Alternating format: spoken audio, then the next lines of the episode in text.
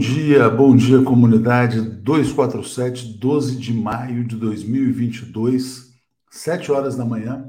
Quero aqui, peraí, primeiro desligar essa música, né? Porque se não desligar a música aqui não dá, não consigo fazer.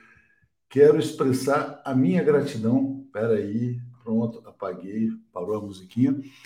A esse público maravilhoso, toda a comunidade 247, começando aqui pela Dilma Dalfenbach, Parabéns, Léo. Felicidades, pais. Muita saúde para continuar a luta. O Jairo, lembrando aqui ao Zé Reinaldo da Efeméride, 51 anos do Atus. Muito obrigado, Jairo, por lembrar a Efeméride. Obrigado a todos os membros, a todos os assinantes. Muito obrigado aqui a Thelma Guelpa, que está aqui todos os dias nos lembrando quantos dias faltam para acabar esse pesadelo brasileiro. São 234 dias. Bom dia, Paula Canhadas, mandando um superchat. A Isa Castro aqui levantando um brinde. Bom dia, Léo. Um brinde novo ciclo com Lula. Hamilton Pires, parabéns, Léo. Nossa gratidão pelo que faz por um Brasil mais justo e soberano, graças a você. Estamos aqui nessa grande família que é o 247. Saúde, guarnição divina para você e família. Muito obrigado ao Hamilton, a todo mundo. Na verdade, construção coletiva, né? Graças a todos nós estamos aqui. Eu que agradeço, porque se não fossem vocês garantindo o nosso apoio, o nosso sustento, nossa equipe de jornalistas, não estaríamos aqui nesse momento. Né? Então, vocês é que são responsáveis por esse privilégio, né? que é poder todos os dias estar aqui compartilhando nossas opiniões, nossas visões. Muito obrigado, minha querida Bárbara Ferreira Arena, todos os dias está aqui com a gente também. Zenaide Bertoldi mandando aqui um abraço. Li Oliveira, Obrigada por nos brindar com esse canal, informação, transparência e análise. Pois é, os melhores jornalistas do Brasil se encontram aqui. Bom dia, Conceição Maria, Rosângela Pinheiro, sempre com muito carinho, muito obrigado. Muito obrigado aqui. A Lia está dizendo, está dizendo, 247 é minha universidade, trincheira e clube de amigos. É mais ou menos isso, né? Mais ou menos uma universidade. A gente só precisa agora se encontrar mais para que os amigos possam também, na verdade, confraternizar mais com os seus próprios amigos também, né? Muito obrigado ao Nilson Abreu, também sempre com a gente aqui, desejando muitas realizações a todos nós. Bom, obrigado a Cris, obrigado a todos. Vamos então às informações desse dia 12 de maio, né? Qual que é o tema do Bom Dia de hoje? Olha como é que as coisas vão se encaixando, né? Olha só, eu me lembro, né, já falei aqui algumas vezes, no dia 12 de maio de 2016, minha querida presidenta Dilma Rousseff foi afastada do cargo. Eu completava ali 45 anos de idade, foi no meu aniversário também. Ali o Brasil começou, na verdade, ali foi a coroação de um golpe de Estado promovido pelos neoliberais. Os neoliberais, ah, na verdade, romperam o Pacto Democrático da Constituição de 1988. Por quê? Porque eles queriam entregar o petróleo brasileiro o grande objetivo dos neoliberais, liderados pelo Aécio Neves e também pelo Fernando Henrique Cardoso, era entregar o petróleo brasileiro para sal. O Brasil havia acabado de descobrir a maior reserva de petróleo do mundo nos últimos 50 anos, graças aos engenheiros da Petrobras. É, o imperialismo, né, o império, ficou de olho nessas reservas brasileiras e foi organizado um golpe de Estado contra o Brasil. Dilma Rousseff, então, foi alvo daquelas manifestações de junho de 2013. Muita gente caiu de trouxa na história, outros foram mal intencionados, e o resultado é o empobrecimento do Brasil. No dia 12 de maio de 2016, ela é afastada. Começa ali, então, a grande luta pela recuperação da democracia no Brasil. A gente chega no dia 11 de maio com o ex-presidente Lula praticamente eleito em primeiro turno, segundo aponta a pesquisa Quest. Desculpa, gente. E o que, que fazem os golpistas? Jair Bolsonaro demite o ministro de Minas e Energia e nomeia o Adolf, Adolf, Adolf talvez, né? O Adolf Saxida, porque ele fala que o Pinochet é de esquerda, né? Então Saxida fala o seguinte, que ele vai pedir estudos para privatizar a Petrobras, para privatizar o pré-sal ele também, na verdade, anuncia que agora a Petrobras não vai ter mais preferência nos leilões do pré-sal. O que, que o Jair Bolsonaro pretende? O Jair Bolsonaro quer unificar todo o capital em torno da sua reeleição. Ele, ele havia perdido uma parte do, do, do grande capital nacional e internacional, estava ficando só com agronegócio, Agora ele quer unir os autoritários e os neoliberais. Esse é o objetivo da nomeação uh, do Adolfo, uh, Adolfo, Adolfo Saxida, né, uh, para o comando do Ministério das Minas e Energia. Só um país aniquilado por um golpe de Estado e controlado ideologicamente por seus inimigos coloca no Ministério de Minas e Energia um inimigo do Brasil. O Adolf Saxida é um inimigo do Brasil e dos brasileiros. Por isso, ele quer pegar o pré-sal e entregar de bandeja às petroleiras internacionais. Os fascistas, os neoliberais, todos se encontram nesse golpe de Estado trágico, né, que tornou o Brasil um país muito mais pobre. Mas nós estamos aqui para tentar conscientizar cada vez mais o povo brasileiro, quem sabe, né? Quem sabe reverter toda essa destruição e fazer com que o Brasil volte a ser um país minimamente soberano, porque soberania, soberania passa por uma questão essencial, o controle dos seus recursos naturais. Né? Todos os países minimamente soberanos controlam as suas riquezas e os seus recursos naturais. O Brasil é um país muito fácil de ser dominado. Por quê? Porque o Brasil tem uma elite à venda. A elite brasileira política, né, muitas vezes se vende aos interesses internacionais. Os militares, a gente vê ali, olha, qualquer mamata eles estão dispostos a servir ao Comando Sul. Então é muito difícil. A, a, mídia nem se fala, né? Os meios de comunicação são totalmente entregues ao chamado imperialismo. Então a gente tem aqui fazer o nosso trabalho diário de resistência. Com isso, trago aqui o nosso querido Zé Reinaldo Carvalho para a gente seguir com o nosso bom dia. O comentário de Zé Reinaldo. Bom dia, José Reinaldo Carvalho, tudo bem? Tudo bem, Léo, bom dia, parabéns, saúde, longa vida, muitas felicidades e obrigado aí por esse trabalho excelente que você faz à frente do melhor portal de notícias da, da mídia independente brasileira e pelos serviços que você presta à luta democrática e pela soberania nacional em nosso país. Que seja sempre assim, é, prestando essa grande contribuição à emancipação nacional e social do nosso povo. Parabéns, Léo. Eu que agradeço, Zé. Aprendi muito com você aqui todos os dias, com todos os nossos colegas aqui. Vou ler, tem muitos superchats aqui, o pessoal é muito carinhoso, né? Então quero agradecer a Paula Menicone, que está aqui com a gente, Rogério Alvarenga, dando os parabéns, Gema Forte, também mandando aqui muitas alegrias, Enio Fazolo nos apoiando, Lia Oliveira, dizendo que o golpe já rolava no julgamento fake do suposto mensalão. Maria Zelante, parabéns, saúde, energia, coragem para a luta que ainda virá. Que o 247 só cresça e continue ótimo como é. Pois é, vamos chegar a um milhão, hein, gente? Vamos lá. Carlos Baldijão, parabéns, Léo, felicidades. Tânia mandando gratidão por ter transformado minha vida com essa equipe fantástica. Agradeço demais, viu, Tânia?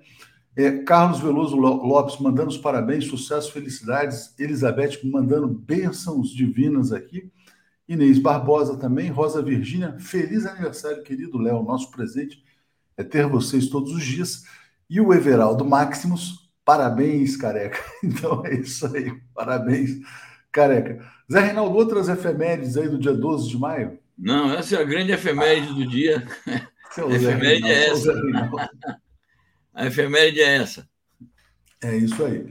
Então, bom dia, Zé. Eh, Zé. Bom dia aqui a todo mundo que está nos acompanhando. Vou botar aqui uma mensagem aqui do Marcos Granja, lá de Alagoas, e vou começar então por uma notícia muito legal que vem, uh, que diz respeito à Argentina e à China. Né? Olha que interessante, a Argentina vai participar da próxima cúpula dos BRICS a convite da China, Zé. Perfeito. Essa é uma grande notícia, de fato, para a América Latina e para o mundo. É, a gente se recorda que ali pelo dia 4, 3, 4 de fevereiro, quando o presidente Fernandes esteve na China, primeiro ele tinha estado na Rússia, e ele fez o pleito à Rússia e obteve já o, o acordo imediato do Putin é, de ingressar no BRICS, e fez também o mesmo pleito ao presidente chinês Xi Jinping, na ocasião daqueles Jogos Olímpicos de Inverno.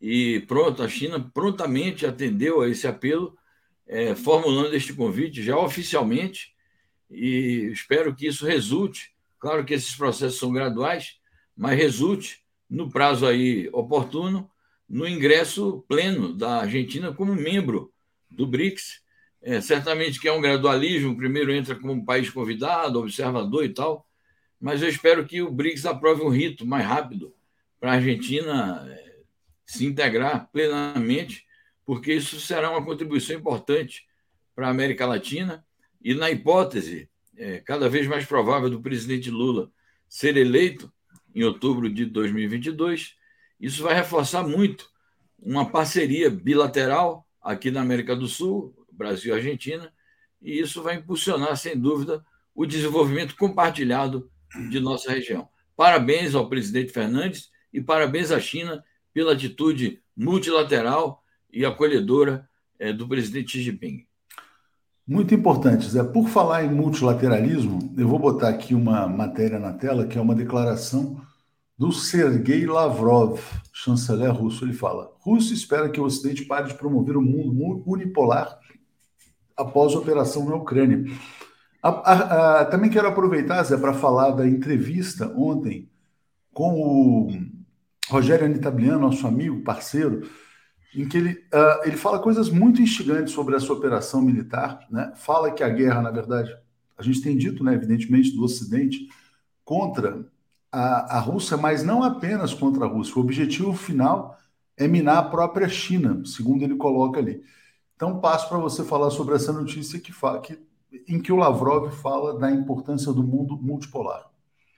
Exatamente. Aliás, o Lavrov, como um, um diplomata experiente, ele está nisso, na carreira diplomática, há mais de 50 anos, e é um grande chanceler da Rússia, também já está há tempos como chanceler do Putin.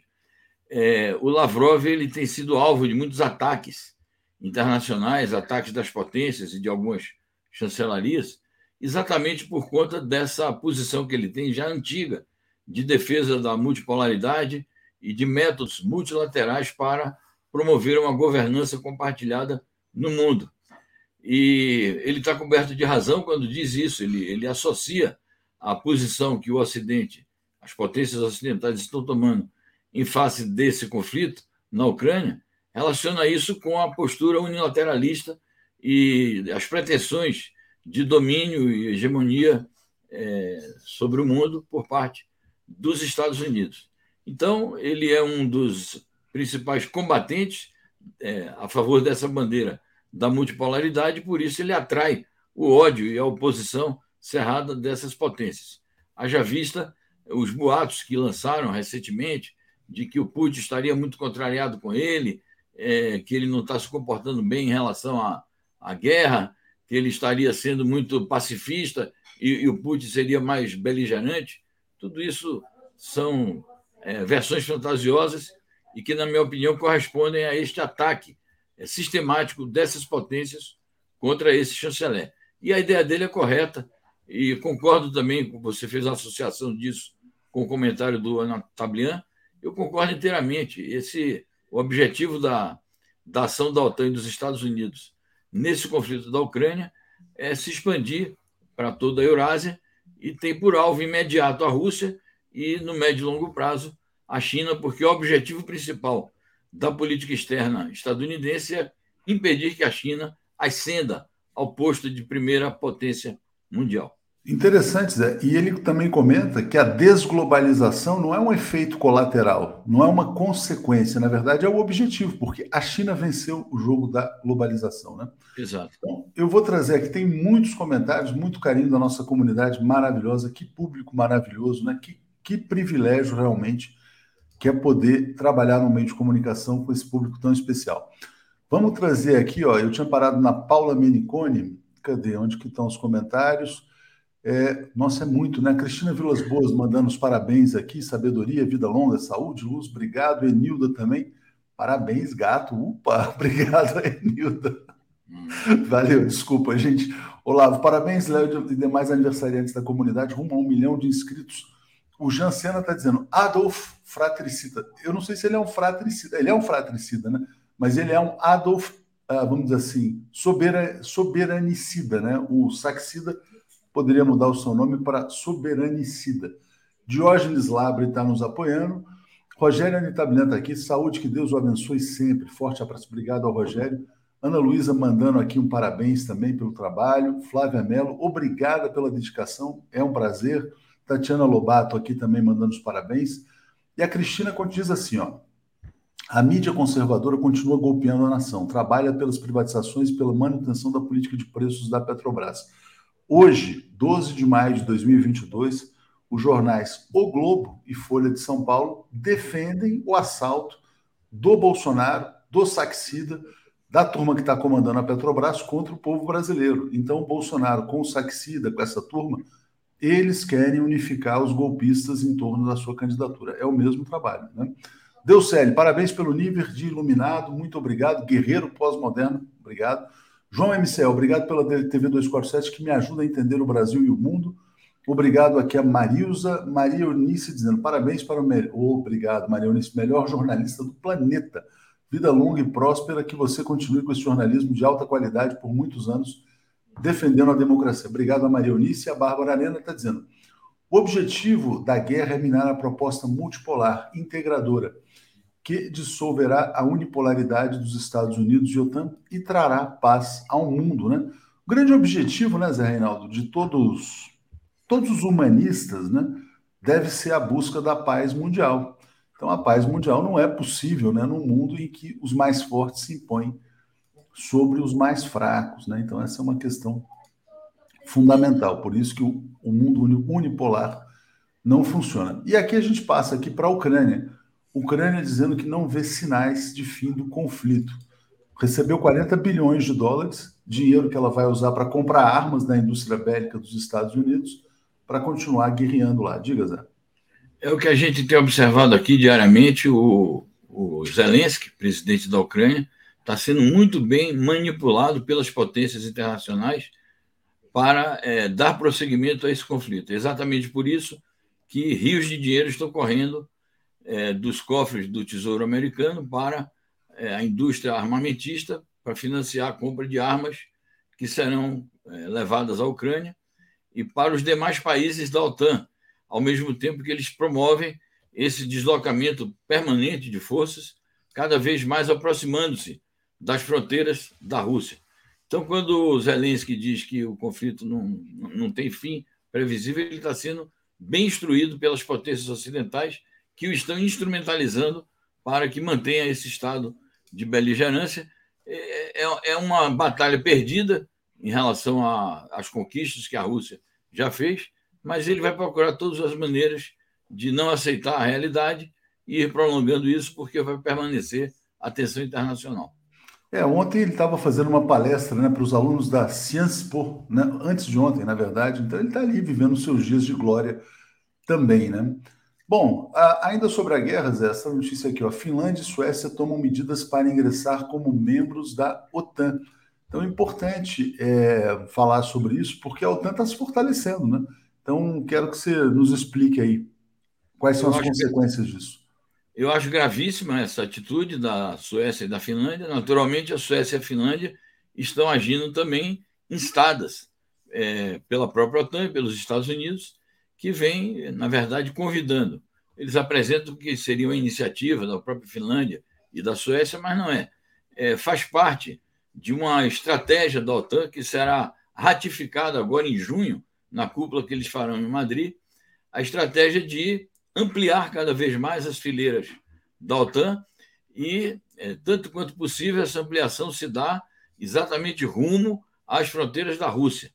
Precisamos lembrar que os países bálticos, é, que fazem fronteira com a Rússia, são países ex-soviéticos, já estão na OTAN, e se a Finlândia e a Suécia ingressarem na OTAN, porque os outros países escandinavos também já estão na OTAN, então toda a parte norte ali da fronteira com a Rússia fica comprometida com a presença de, tropas e armas é, da OTAN. E pior do que isso, são países que por se tornarem membros efetivos da OTAN se considerariam invulneráveis a qualquer ação que a Rússia viesse a tomar em sua defesa, como tomou agora em relação à Ucrânia. Vale dizer também que o convite à Ucrânia continua de pé. Eles negaram toda a vida, mas agora, naquela reunião que houve há uns 10 dias, numa base militar na Alemanha, o Lloyd Austin, o secretário de Defesa dos Estados Unidos, ele disse: estamos ainda em tempo de que a Ucrânia é, renove o seu pedido para o ingresso na OTAN.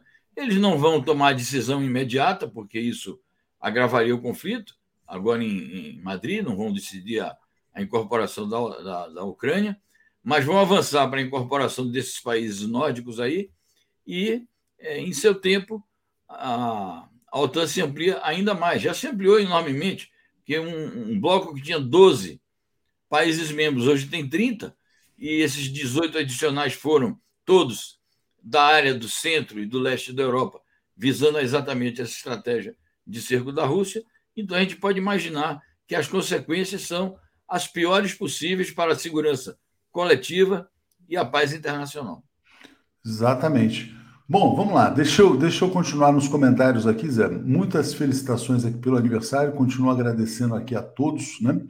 A Cristiana Campanha está dizendo: Feliz aniversário, Léo, muitas alegrias. Lula com chuchu para comemorar, seria delicioso, né? Eu sou meio glutão, sou meio guloso também. Obrigado aqui a Márcia Epstein, o Irlan Iglesias mandando os parabéns, Ronaldo Tavares, que o 247 seja durante muitos anos o Jornal do Povo. Obrigado.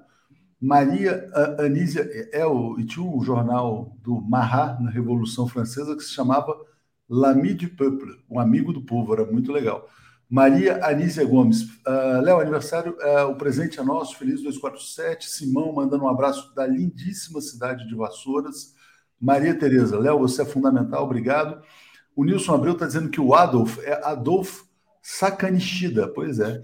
Érica Silva, parabéns, Léo, vida longa, te amo, fico emocionado, Érica, muito obrigado. Cadu Lacerda, feliz aniversário, que no próximo você comente que o perigo ao Brasil soberano acabou na virada do ano. Que a paz se espalhe na terra. Na terra. Obrigado ao Cadu, que está sempre com a gente. Frederico Fetter, entrar na OTAN é questão existencial para a Finlândia. Roseli Gonçalves também mandando os parabéns e desejando aqui Lula com Chuchu mandando um abraço de Bremen, na Alemanha. Obrigado aqui também a Sônia Regina, que por muitos anos você continua informando e formando com jornalismo de qualidade. Obrigado então também a Sônia. Zé, e aí eu vou trazer aqui mais uma notícia também sobre a guerra. Essa é muito grave, viu? É, por quê? Porque o gás europeu, aliás, o gás russo que vai para a Europa passa pela Ucrânia e o fornecimento foi cortado. Então, eu queria que você falasse sobre as consequências disso aí. É isso, é uma, uma notícia gravíssima, como você diz, e as razões ainda são muito nebulosas, porque a Ucrânia diz o seguinte: não, é um motivo de força maior nosso, mas não explicou. E há contratos, contratos feitos entre a empresa ucraniana, o governo ucraniano, e a empresa russa, fornecedora. E certamente que deve haver contratos também é, com o outro lado, os outros lados, os países que recebem o, o gás russo. Então, eles decidiram de maneira unilateral é, interromper o fluxo num dos condutos, não de todos, então não é uma interrupção total, mas poderá vir a ser, a depender de como é, vão se desenvolver as tratativas a partir desta decisão. Mas o fato concreto é que ela já prejudica o fornecimento de gás russo a alguns países que são citados na notícia, e isso poderá provocar desabastecimento, e esse caos aí no, no fornecimento do gás, ou no caso do desabastecimento do gás, poderá aumentar e ir além dos países do centro da Europa, pode ir até também atingir os países da Europa Ocidental. É mais um elemento é, para o aumento das tensões dos conflitos ali entre a Rússia e a Ucrânia, agora atingindo de maneira colateral outros países. Isso aí. Zé, e agora eu vou trazer uma notícia sobre os Estados Unidos, né, uh, que mostra como é que eles também estão se voltando contra a China. Cadê? Agora sumiu aqui. Ah, não, está aqui. Ó. Biden busca novas medidas de impedir a China de coletar dados dos Estados Unidos. Eles estão muito preocupados com a chamada cibersegurança, né?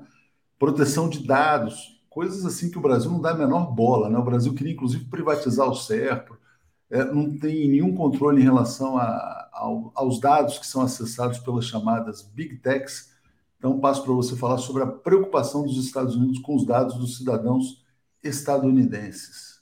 É isso. Então, o, o, o Trump tinha iniciado esse processo durante o governo dele, chegou inclusive a proibir o TikTok, foi uma das medidas que ele tomou. Acabou que isso caiu na justiça, mas há pendências ainda em relação a essa questão. E agora o Biden resolveu encarar o problema, porque eles estão considerando que é uma ameaça à própria segurança nacional, à segurança dos cidadãos.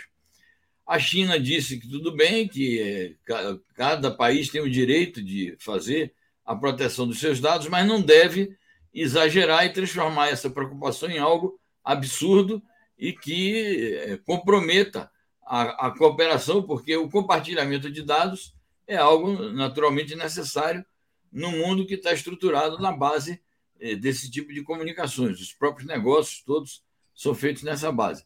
Então, a impressão que eu fico é o seguinte: primeiro, que essa notícia é, dá conta de estudos que estão sendo feitos e projetos que estão sendo elaborados. Eles não tomaram ainda uma decisão. Mas mostra o seguinte: o projeto de decreto é, presidencial, como ele chama, eles chamam lá ordem executiva, mas é decreto. Esse projeto dá superpoderes ao, principalmente, Departamento da Justiça, que é o que lida com essas questões ligadas, inclusive, a autoridades policiais, é, e, ao mesmo tempo, pode hipertrofiar a, essas relações e essas diferenças com a China.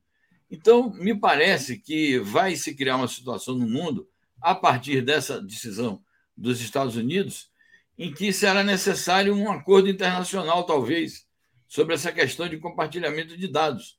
Porque se for na base do, do bloqueio, então, é, isso poderá ter um resultado bastante negativo. Os Estados Unidos, em nome da proteção da sua segurança e da chamada segurança dos seus cidadãos, criar uma situação é, de dificuldade para os países que, apesar das rivalidades, é, tanto esses países precisam, como os Estados Unidos também precisam, de manter relações é, equilibradas e é, compartilhadas.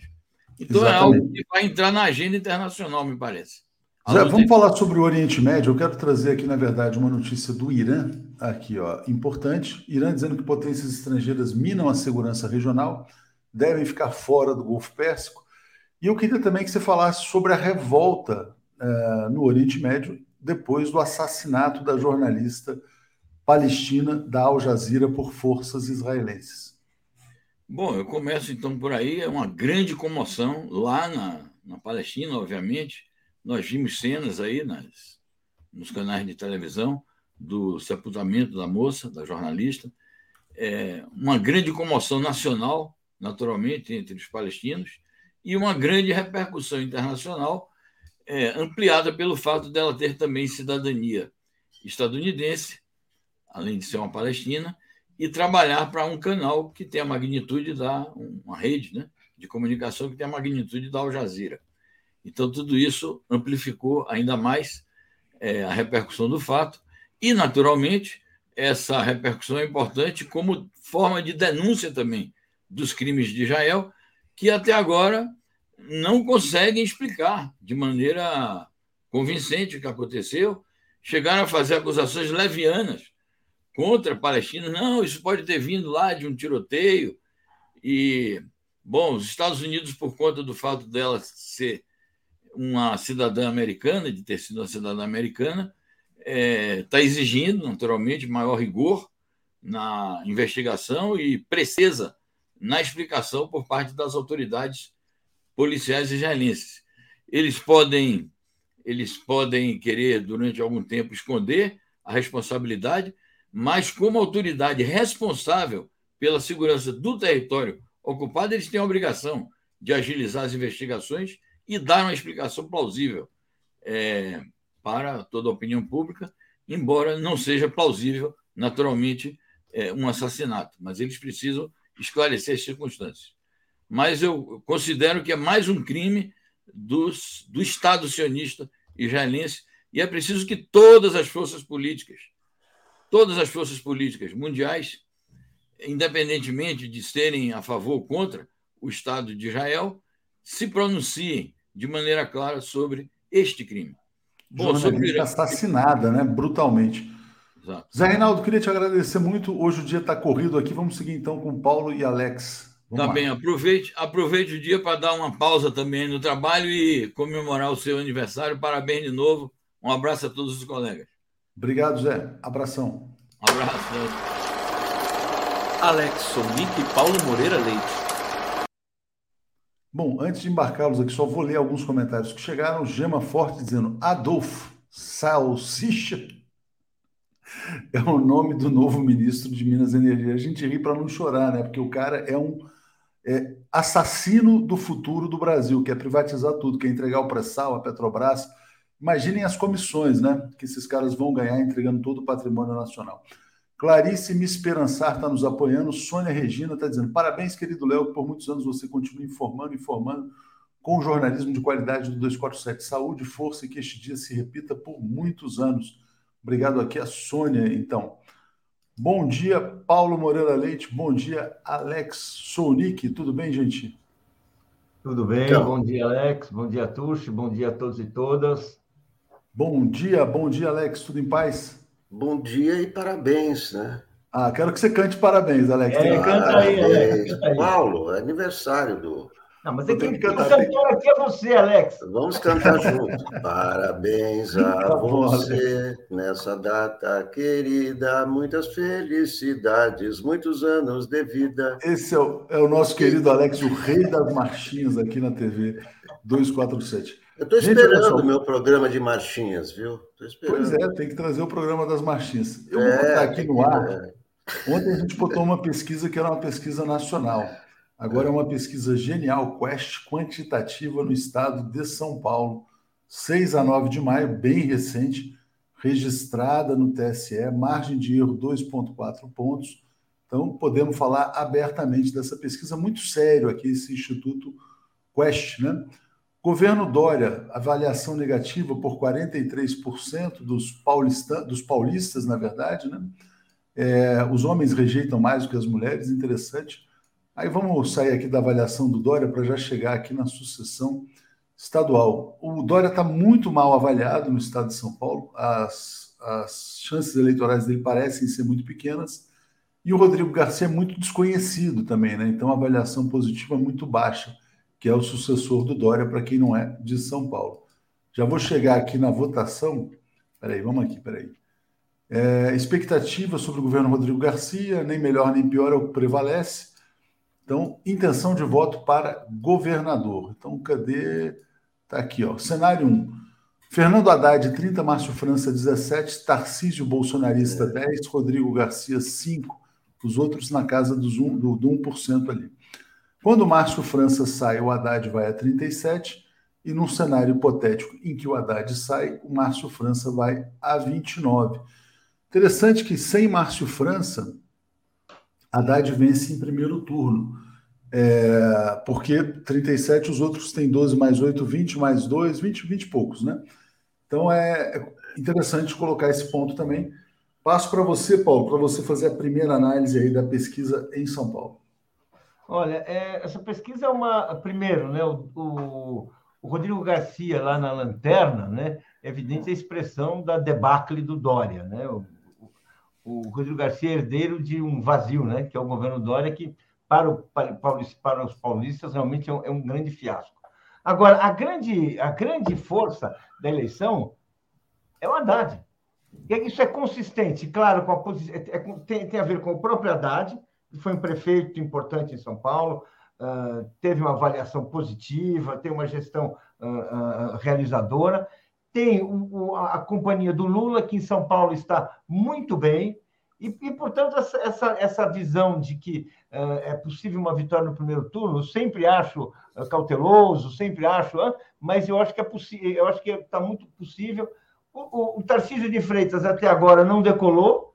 Para quem assim está empurrado pelo Bolsonaro, está pendurado no Bolsonaro, devia ter mais do que tem, não tem. Então, está 10, quando uh, melhora a situação para ele, vai sobe para 12, ou seja, fica no mesmo lugar, então é, é, é, é, difícil. E o Márcio França realmente está demonstrando assim que uh, não tem aquela força que se atribui a ele, que eu ainda não entendi por quê. Uh, certamente é porque a força do Lula em São Paulo está maior e a identidade do Lula, do Haddad com o Lula, leva o Haddad para cima, e o Márcio França está ali, né? Meio de um. tentando fazer alguma coisa, mas talvez seja mais difícil do que ele estava esperando.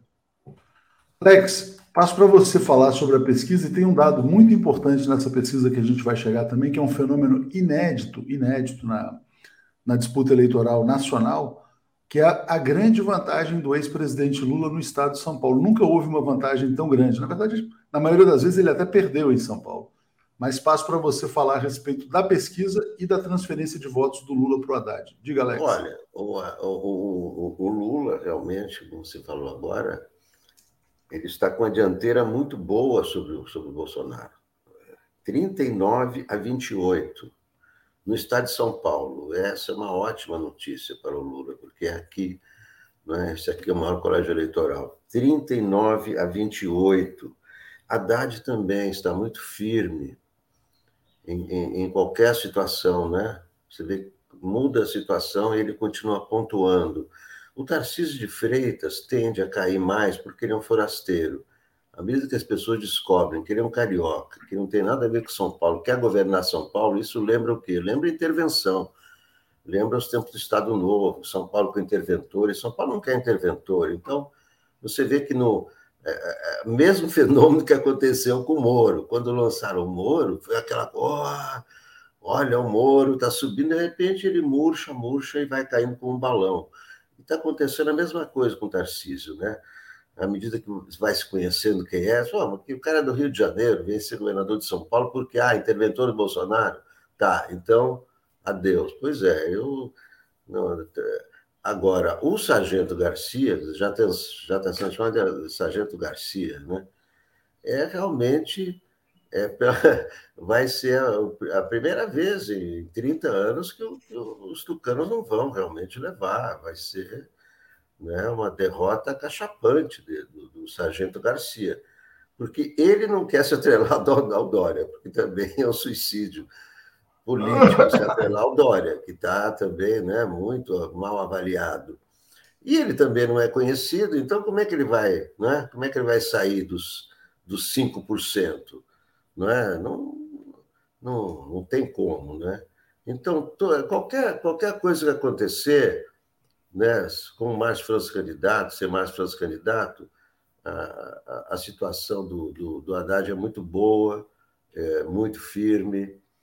É, claro, é, um, um, um, ajuda o outro, né?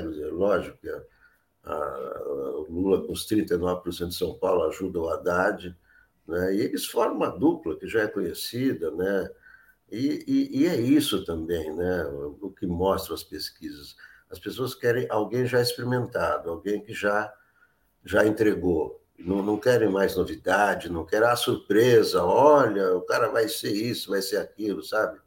Tarcísio de Freitas, ah, ó, é o novo. Não, não é, não é mais a questão do novo, a questão de queria, quem já entregou. Queria destacar aqui, Alex, um dado interessante. Não, só destacando um, um, dado interessante dessa pesquisa aqui é o fato do Abraham Weintraub, figura grotesca, pior ministro da educação de todos os tempos, praticamente não pontuar, né? Porque é uma petulância um cara, depois da obra, entre aspas, dele, querer se apresentar para governar São Paulo também. É, bom, e o Haddad, os dados mostravam ali ele muito forte entre os jovens, né? O jovem, ele tem mais de 40% entre os mais jovens. Quero achar aqui o dado da, da questão nacional para trazer para vocês, que é bem interessante também. Uh, peraí, daqui a pouco a gente vai ter aqui. Uh, aqui tem a questão de força dos apoios, tá? vamos ver se ele tem aqui. Ah, segundo turno. Vamos botar o segundo turno primeiro, né? Então o Haddad ganha do França, o Haddad ganha do Tarcísio, o Haddad ganha do Rodrigo Garcia. O França ganha do Tarcísio, o França ganha do Rodrigo Garcia. É interessante isso aqui também, Paulo, por quê? Porque o França dizia: não, não, veja bem, o Haddad está na frente, mas só eu venço no segundo turno. Então a pesquisa não está mostrando o que o França dizia.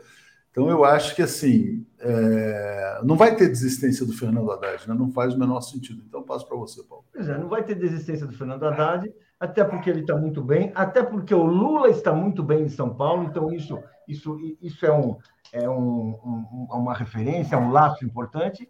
E o Márcio França está uh, decepcionando, talvez, ele mesmo, porque não, não, tá, não é aquele, aquele, aquele furor Uh, eu não consigo assim, ainda não consigo entender se é o PSB, que é uma essa coisa indefinida, se contra o Haddad a situação é diferente, contra o Haddad e contra o Lula é diferente, é diferente. Com o Alckmin do lado do Lula também fica mais, ele vai ficando sem laço, o Márcio França, eu não sei, dá uma impressão que ele que assim ele está meio sem pé, tá meio sem, sem, sem como se firmar e está ali bem, bem abaixo sempre, né? Então está tá difícil.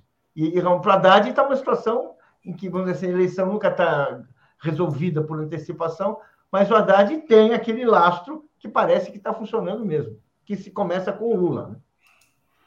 É, vou te passar, uh, Alex, para falar sobre essa questão, mas tem aqui a pesquisa para o Senado aqui dá dó, né? Então você vê lá, Datena em primeiro lugar, Sérgio Moro em segundo, tudo bem, Márcio França em terceiro, Marina em quarto. Eu acho que tem uma chance de, de que a Marina seja candidata ao Senado na chapa do Haddad, viu? Eu acho que o acordo com a Marina talvez passe por isso aí. Mas passo para você falar sobre o segundo turno e também a questão do Senado em São Paulo, uma vaga só, lembrando. É, então. É, a Marina Silva realmente poderia, né?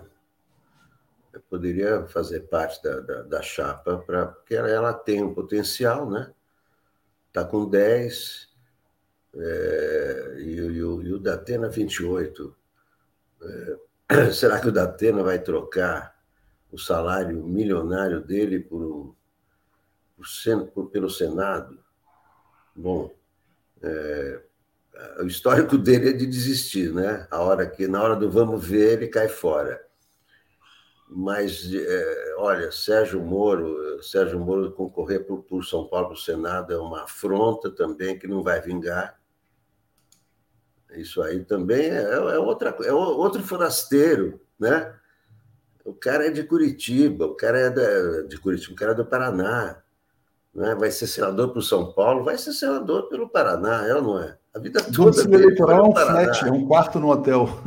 É, ele acha que, que, que, que, os paulistas vão cair nessa, que ele é paulista por causa do, do, do quarto no hotel. Então, esse aí também está condenado ao, ao fracasso. E, e você vê, não, não tem ninguém aqui. Né? É, é realmente a Marina. A Marina é, é, é a única possibilidade de ter, de ter uma, uma, uma, senadora relevante, né? à altura de São Paulo, né? porque nenhum dos outros aí tem condição Outra boa notícia também é a baixíssima votação da Janaína Pascoal, né? essas figuras grotescas que foram surgindo é, no, no, golpe de Estado. É. Deixa eu trazer aqui só alguns comentários que chegaram, agradecendo aqui a Ana Lúcia Mello, mandando os parabéns, Cláudia Barrela, saúde, vida longa, muito obrigado, Cláudia. O Lair também agradeço muito, dizendo, desejo parabéns ao Léo, dizendo que, dizendo que 247 é um presente que nos proporciona todos os dias Alegria, saúde e sucesso. Obrigado. João Carlos Silva dando os parabéns também. Rafael, Super Léo, a lenda, parabéns por tudo. Você é um cara especial e obrigado pelo que você e TV 247 representam para nós. Em 22 é Lula Haddad Freixo, seria maravilhoso. Eu acho que amanhã, inclusive, eu vou estar trazendo aqui a pesquisa do Rio, porque eu sei que a Quest fez São Paulo, Rio, Minas e Bahia. Eu acho que vai ser uma por dia. Paulo, algum comentário sobre esse Senado e você vê ou não com bons olhos uma eventual aliança com Marina Silva, é, trazendo, na verdade, o apoio ao Lula e também um acordo aqui em São Paulo? É, vamos dizer assim, do ponto de vista estrito do, do, dos aliados do Lula, realmente, está tá vaga a candidatura, a candidatura para o Senado, né? Não tem candidato. Né? Não tem um candidato aqui que você diga, olha, quem é o candidato do Lula? Quem... É? Tem o Márcio França, mas que está tá, tá gerando tanta hostilidade que ele não. Ainda é difícil achar que ele é o candidato. A Bahia parece que tem uma situação de encomenda para alguém fazer um acordo com a Marina, o Lula fazer um acordo com a Marina. Tem que ver, ela pode, pode ter bons votos, ela pode trazer. Ah, isso pode ajudar a consolidar o Lula em São Paulo, pode ajudar inclusive o Haddad, tem que ver. E aqui, Paulo, só para acrescentar, isso também é importante, tá? Essa liderança do Lula em São Paulo, fenômeno que nunca aconteceu com essa força. É Lula 39, Bolsonaro 28, Ciro 8. Né? Então, passo para você fechar a pesquisa. Aí, essa aqui fica sendo a última lâmina dessa pesquisa. Não, a, a, grande, a grande a importância é isso. Quer dizer, São Paulo foi um dos bastiões do bolsonarismo há quatro anos. Hoje hoje está sendo um dos túmulos o Bolsonaro tem em São Paulo 28% da, uh, dos votos, é muito pouco. Aqui ele aqui ele está sendo enterrado. E exatamente é aqui que o Lula está alavancando com uma posição que, vamos dizer assim, uh, uh, ele nunca teve. nunca foi tão favorável São Paulo, a votação de São Paulo a Lula. O que se explica? pela tragédia que está sendo a economia, pelo desmonte do setor da, dos bons empregos, desmonte do trabalho formal, aquilo que são conquistas associadas ao Lula, e assim a, a, aquilo que representa o bolsonarismo hoje, né, que é uma tapeação, todo, todo aquele discurso anticorrupção, moralista, é, é uma, é uma desmoralização muito grande, o que dá para o Lula em São Paulo realmente o que você falou, é uma posição que ele nunca teve. Inclusive, em São Paulo, durante muito tempo, havia um, um espírito anti-Lula, e que agora não está tendo. O Lula está realmente uh, uh, passando muito bem. O Wagner Momentos pergunta se o Alckmin pede votos para o Haddad ou Márcio França. Eu vejo o Alckmin hoje uma figura muito próxima ao Haddad, mas ele está no partido do França. A informação que eu tenho é que está acontecendo um trabalho intenso, intenso, para que o França seja candidato ao Senado. Bruno Senon mandando parabéns, Léo Fernandes também, agradeço muito, assim como a Yolanda Albuquerque, obrigado, o Nilo. Léo, querido, parabéns, saúde, paz, felicidades. Na verdade, nós estamos de parabéns por, por estarmos juntos todos os dias. Obrigado ao Nilo e a Flávia Melo. O Aldo não será candidato ao Senado em São Paulo. Acho que eles esqueceram de colocar o Aldo na pesquisa. O Aldo vai ser candidato pelo PDT. Alex, olha só, queria trazer um outro dado da pesquisa Quest, mas da de ontem. Esse é muito interessante mostra que para o eleitor do Bolsonaro, ele deve aceitar a derrota eleitoral caso perca. O eleitor do Bolsonaro não quer saber de golpe de Estado. Então, vou botar na tela e passo para você comentar essa notícia. É. Isso aí, isso aí é um, é um, é um dado fundamental, né? É um dado fundamental. É, não interessa a ninguém golpe de Estado. Não interessa ninguém ter uma pessoa como essa. Com, aliás, nenhum ditador interessa, né? Muito menos alguém como, como Bolsonaro, né? Que ele já se comporta dessa maneira como presidente. Imagina uma pessoa dessa como, como ditador, né? É, então, é, essas, essas são, são as pesquisas que, é, que mostram na verdadeira face do, quer dizer, o cara vota no Bolsonaro, mas não é, não vai para o precipício com o Bolsonaro. É uma coisa é, é, votar no Bolsonaro, outra coisa é participar de um golpe de Estado. É a mesma coisa que os militares. Os militares podem ir até um certo ponto, podem ter vantagem nos salários, podem ter isso, podem ter aquilo, mas tem ali o, né, atravessar, como se diz, atravessar o Rubicão. Né? Então, ninguém está afim de atravessar o Rubicão, nem o eleitor, que o eleitor sabe, quer dizer, só, só esse golpismo do, do, do Bolsonaro é, é, no, no, nos discursos está provocando, está é, ajudando a aumentar a inflação, o dólar subindo, tudo isso é o discurso dele, né? esse, esse, esse discurso golpista. Então, isso aí é, é, é péssimo para o país, é? E, e, e, é bom, é, é bom que, que que todos vejam né, o, o que, que, provoca só essa, essa tentativa, essa ameaça, essa nuvem que, que paira né, sobre o Brasil, vai ter golpe, não vai ter golpe. Eu acho que o Lula respondeu, respondeu ontem com muita sabedoria. Né? Se o golpe vai ser o, golpe democrático das urnas, esse que vai ser o golpe do Bolsonaro. E o Bolsonaro ontem, é, é, insistindo com, com sugerindo uma guerra civil. Não, o povo precisa de armas, porque se tivesse um tirano, imagina ele falando de um ditador, né? Se um é. ditador vier com coisa, né? É como se ele ah, dissesse, Alex, o povo precisa de armas para se defender dele, dele, Bolsonaro. É, ele é o ditador. O ditador é ele. Você vê que o cara é tão. está delirando tanto, né? Olha, armas para se defender de um, das tentações de algum ditador. Você, você imagina, o ditador vem com um tanque, o cara vai é, responder com um revólver, né? Aí que também para defender a Amazônia, quer dizer, o Bolsonaro está num processo de delírio muito, muito grave, né? Que as armas também para você defender a Amazônia. É, imagina um monte de gente aqui pegando arma para defender a Amazônia, né? Bom, uh, Paulo, eu vou te botar agora uma notícia importantíssima de ontem. Antes eu vou ler os comentários aqui, tem muito comentário chegando. Agradeço a todo mundo pelo carinho. A gente vai falar sobre o Adolfo soberanicida, né? Tem declarações gravíssimas dele. Obrigado aqui ao Marcelo Lima, mandando um grande abraço. É, Glaucio Almeida, bom dia. Todix, parabéns a todos, muitas felicidades, saúde, paz e prosperidade. Lula, presidente. Josélia Faria, Ferla, parabéns, muita saúde sempre. Muito bom saber que as partes de mim, assim como as partes das manhãs, obrigado aqui a Josélia. Paulo, olha só, eu vou botar aqui notícias gravíssimas do Saxida, do Adolf. O Adolf está dizendo o seguinte: quer dizer, que ele vai trabalhar contra a Petrobras e a favor das petroleiras internacionais. Ele não falou isso, na verdade. Ele falou que ele quer acabar com, com a preferência, o direito de preferência que a Petrobras tem nos leilões do pré-sal. Ou seja, ele quer sair do modelo de partilha, colocar todo o pré-sal no modelo de concessões e dizendo o seguinte: o petróleo brasileiro é de quem pagar mais. País que não tem soberania sobre seus recursos naturais não é soberano. Então, o Saxida é um grande inimigo do povo brasileiro. Fora isso, tem aqui, olha só o que está no site do Ministério de Minas e Energia, hein? Vocês vão ver aqui o que esse cara colocou, o cara que disse que o Pinochet é um cara de esquerda. Está aqui, ó, Ministério de Minas e Energia, declaração à imprensa do ministro Adolf Saxida. Ele fala: confira o texto da sua fala na íntegra. Ponto 1. Um, realinhamento mundial dos investimentos. O Brasil sai, da, do, sai de Rússia, China e outros países e vai para democracias ocidentais amigas. Né? Então é curioso, o Brasil está virando as costas para a China, que é o seu maior uh, é o seu maior parceiro comercial. Aí ele fala também que o Brasil é referência mundial em segurança alimentar. Mentira, a fome voltou no Brasil. A fome voltou exatamente em razão da política de preços da Petrobras.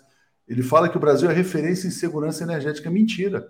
Porque se o Brasil fosse, na verdade, o pré-sal seria dos brasileiros, ele não iria entregar. Né? Então, ele é um mentiroso, né? absurdo. Aí ele fala uma verdade, que a nossa matriz de energia é limpa e sustentável, isso é um fato, mas eles estão entregando absolutamente tudo. E aí depois fala de coisas ali que ele teria feito no Ministério da Fazenda. Então, o Saxida, além de inimigo da Petrobras, do Brasil, dos brasileiros, também é um inimigo da China e da Rússia, Paulo. Digo lá, passo para você, então. Olha, é, vamos dizer assim, é evidente que ele está aí, ele não vai conseguir realizar metade, né, uh, um quarto do que ele está dizendo. Porque ele, ele está indo muito além de qualquer debate político. Uh, não, o que, ele, o que ele tem é assim, é uma, é uma barbárie econômica que, vamos dizer assim, uh, vai, enfrenta resistência no Estado brasileiro, enfrenta resistência na sociedade brasileira, enfrenta, enfrenta resistência no setor produtivo do Brasil, uh, uh, que, que tem uma história contra a qual ele se revolta contra a história. Então, vamos assim, o Brasil é um país que, cre que cresceu, se desenvolveu com apoio do Estado, estimulado pelo Estado. Ele pode sim, eles vão tentar sim sabotar, uh, uh, mexer, destruir aquilo que foi construído, ele, ele vai tentar entregar a Petrobras, eles, eles, eles terão apoio para fazer, fazer isso, mas assim, mas é um processo muito mais moroso, muito mais eh, que enfrentará muito mais resistência do que ele está pensando, até porque existe uma questão política. Ele está falando em nome de um presidente que hoje é minoria no país. Ele está falando de um projeto que, que assim, que por mais que ele diga tudo, ele tem vida útil até dezembro.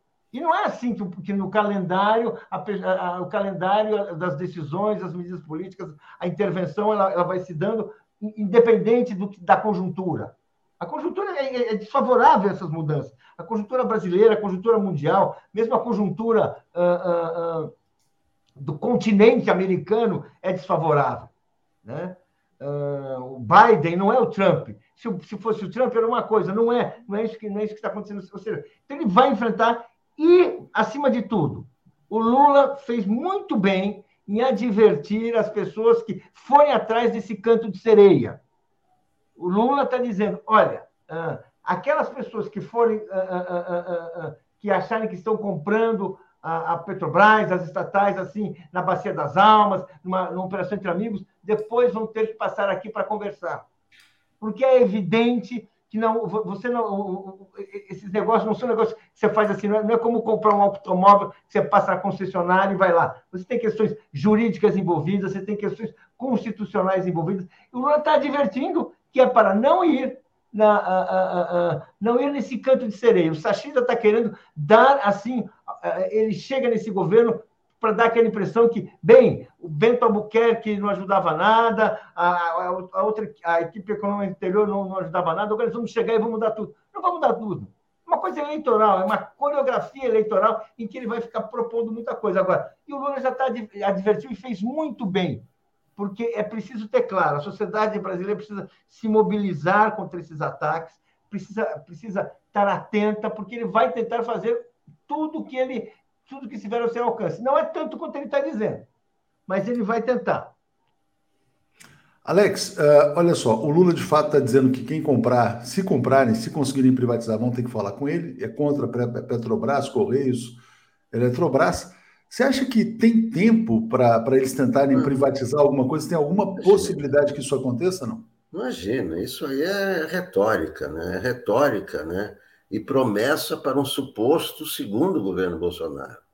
Né? Claro, não, imagina, nós estamos meio de maio, em, em plena campanha, você acha que algum deputado está interessado em votar alguma coisa que não seja referente a, a, a campanha e, e, o empenho em campanha? Isso aí não.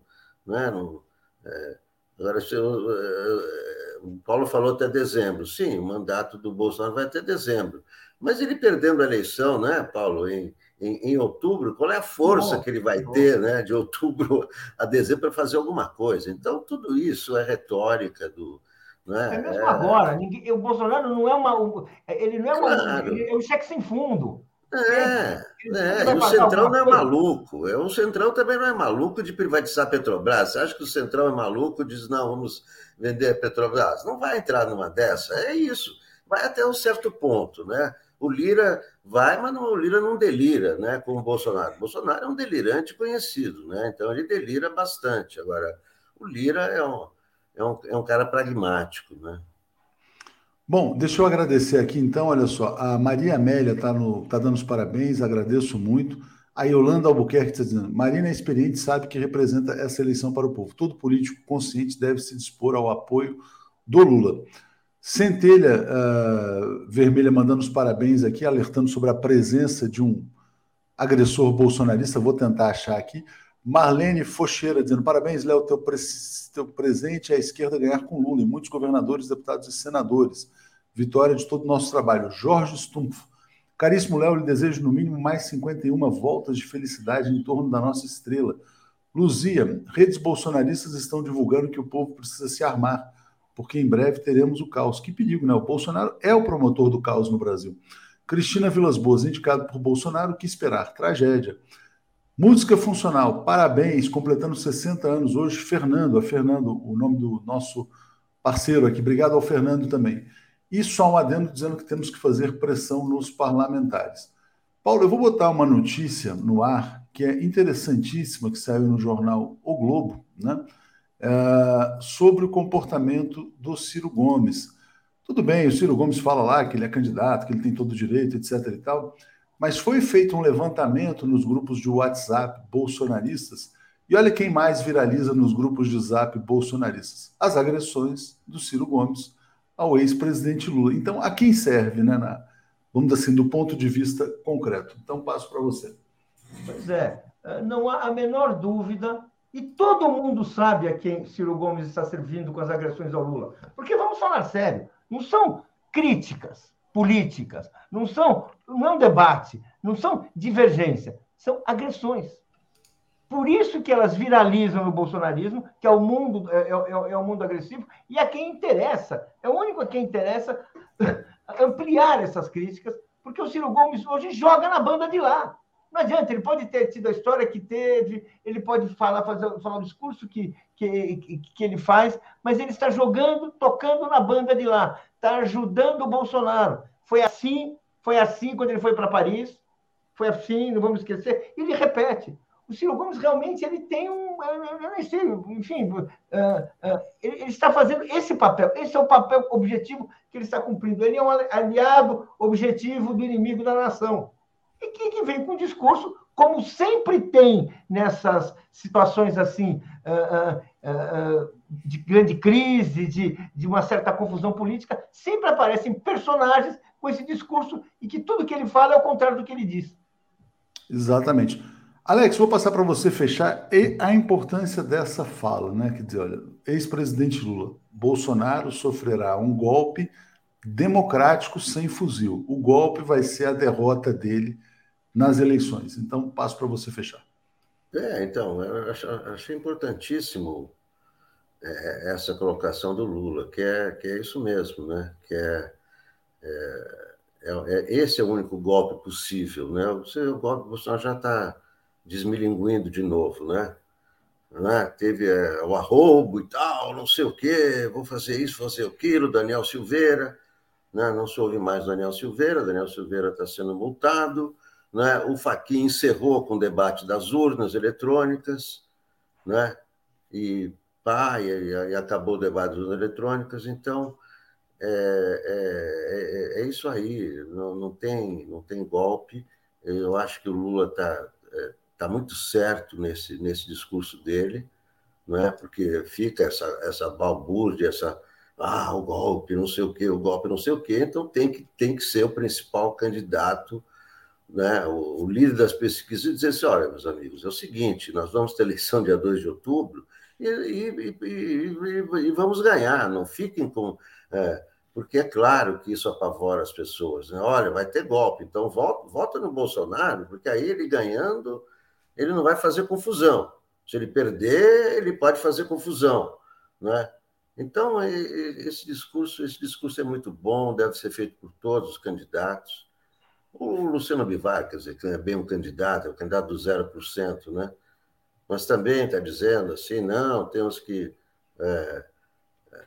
Então, é, eu, eu acho que é, é, é, importante manter esse clima, dizer, olha, o que vai ser decidido vai ser no dia 2 de outubro, o que vier das urnas vai ser, é, vai ser indicado como novo presidente e vai ser empossado no dia, no dia 1 de janeiro. E acabou, não, não, não, tem, não tem urna, não tem nada.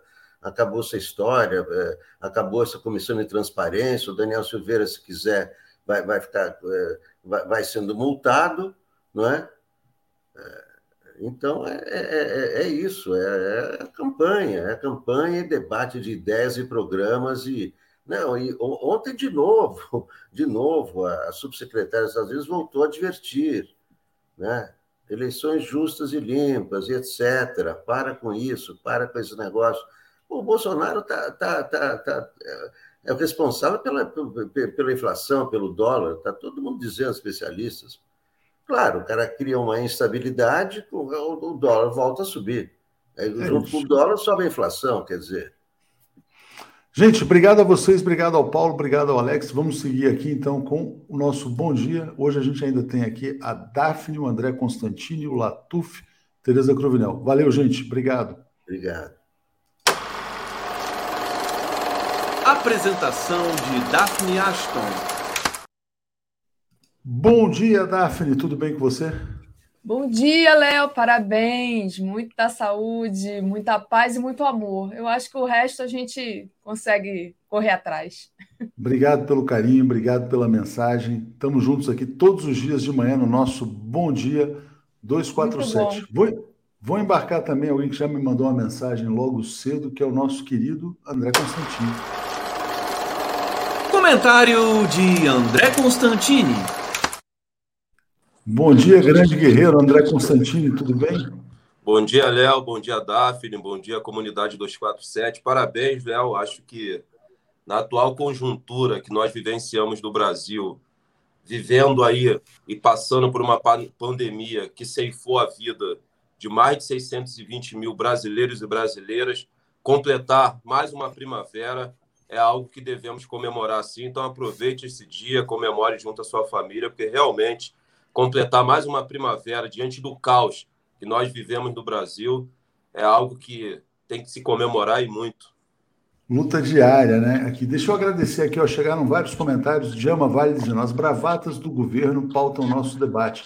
Preciso virar o jogo. Wagner Dantas, os eleitores de Bolsonaro, na sua maioria, são os imbecis ululantes.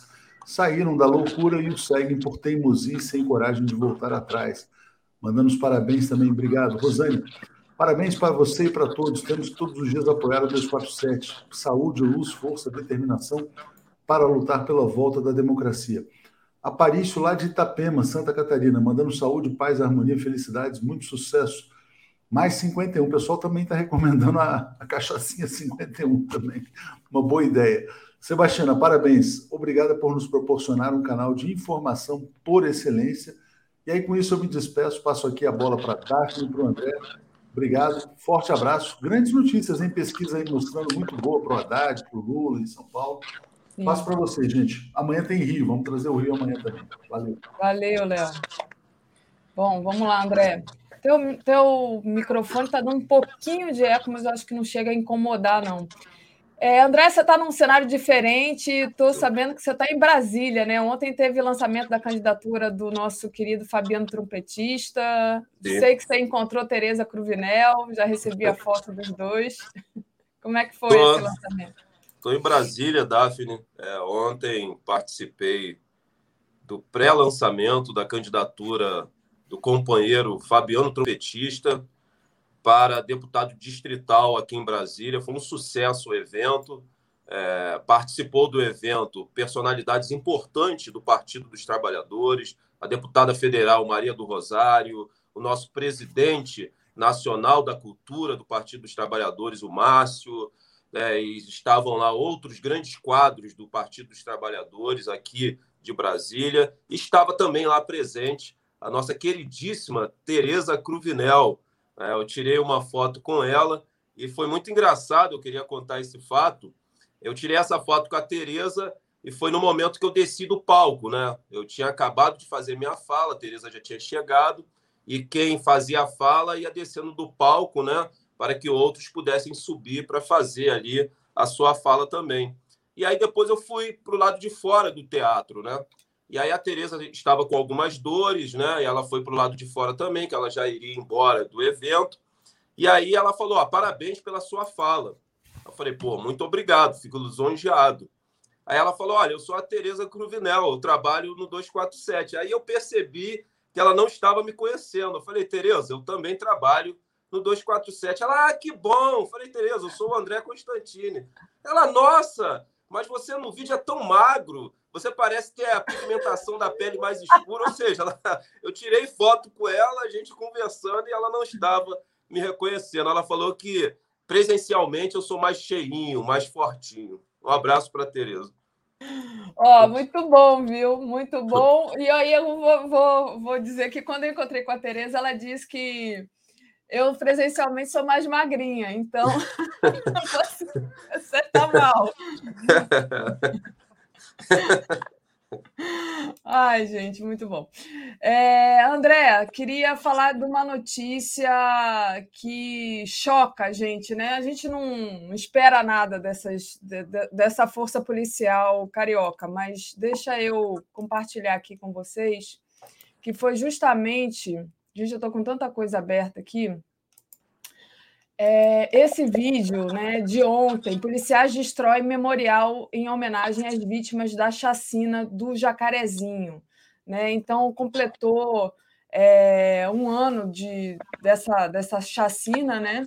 E aí, é, bom, os policiais foram lá e destruíram, com, eles amarraram aquele caveirão.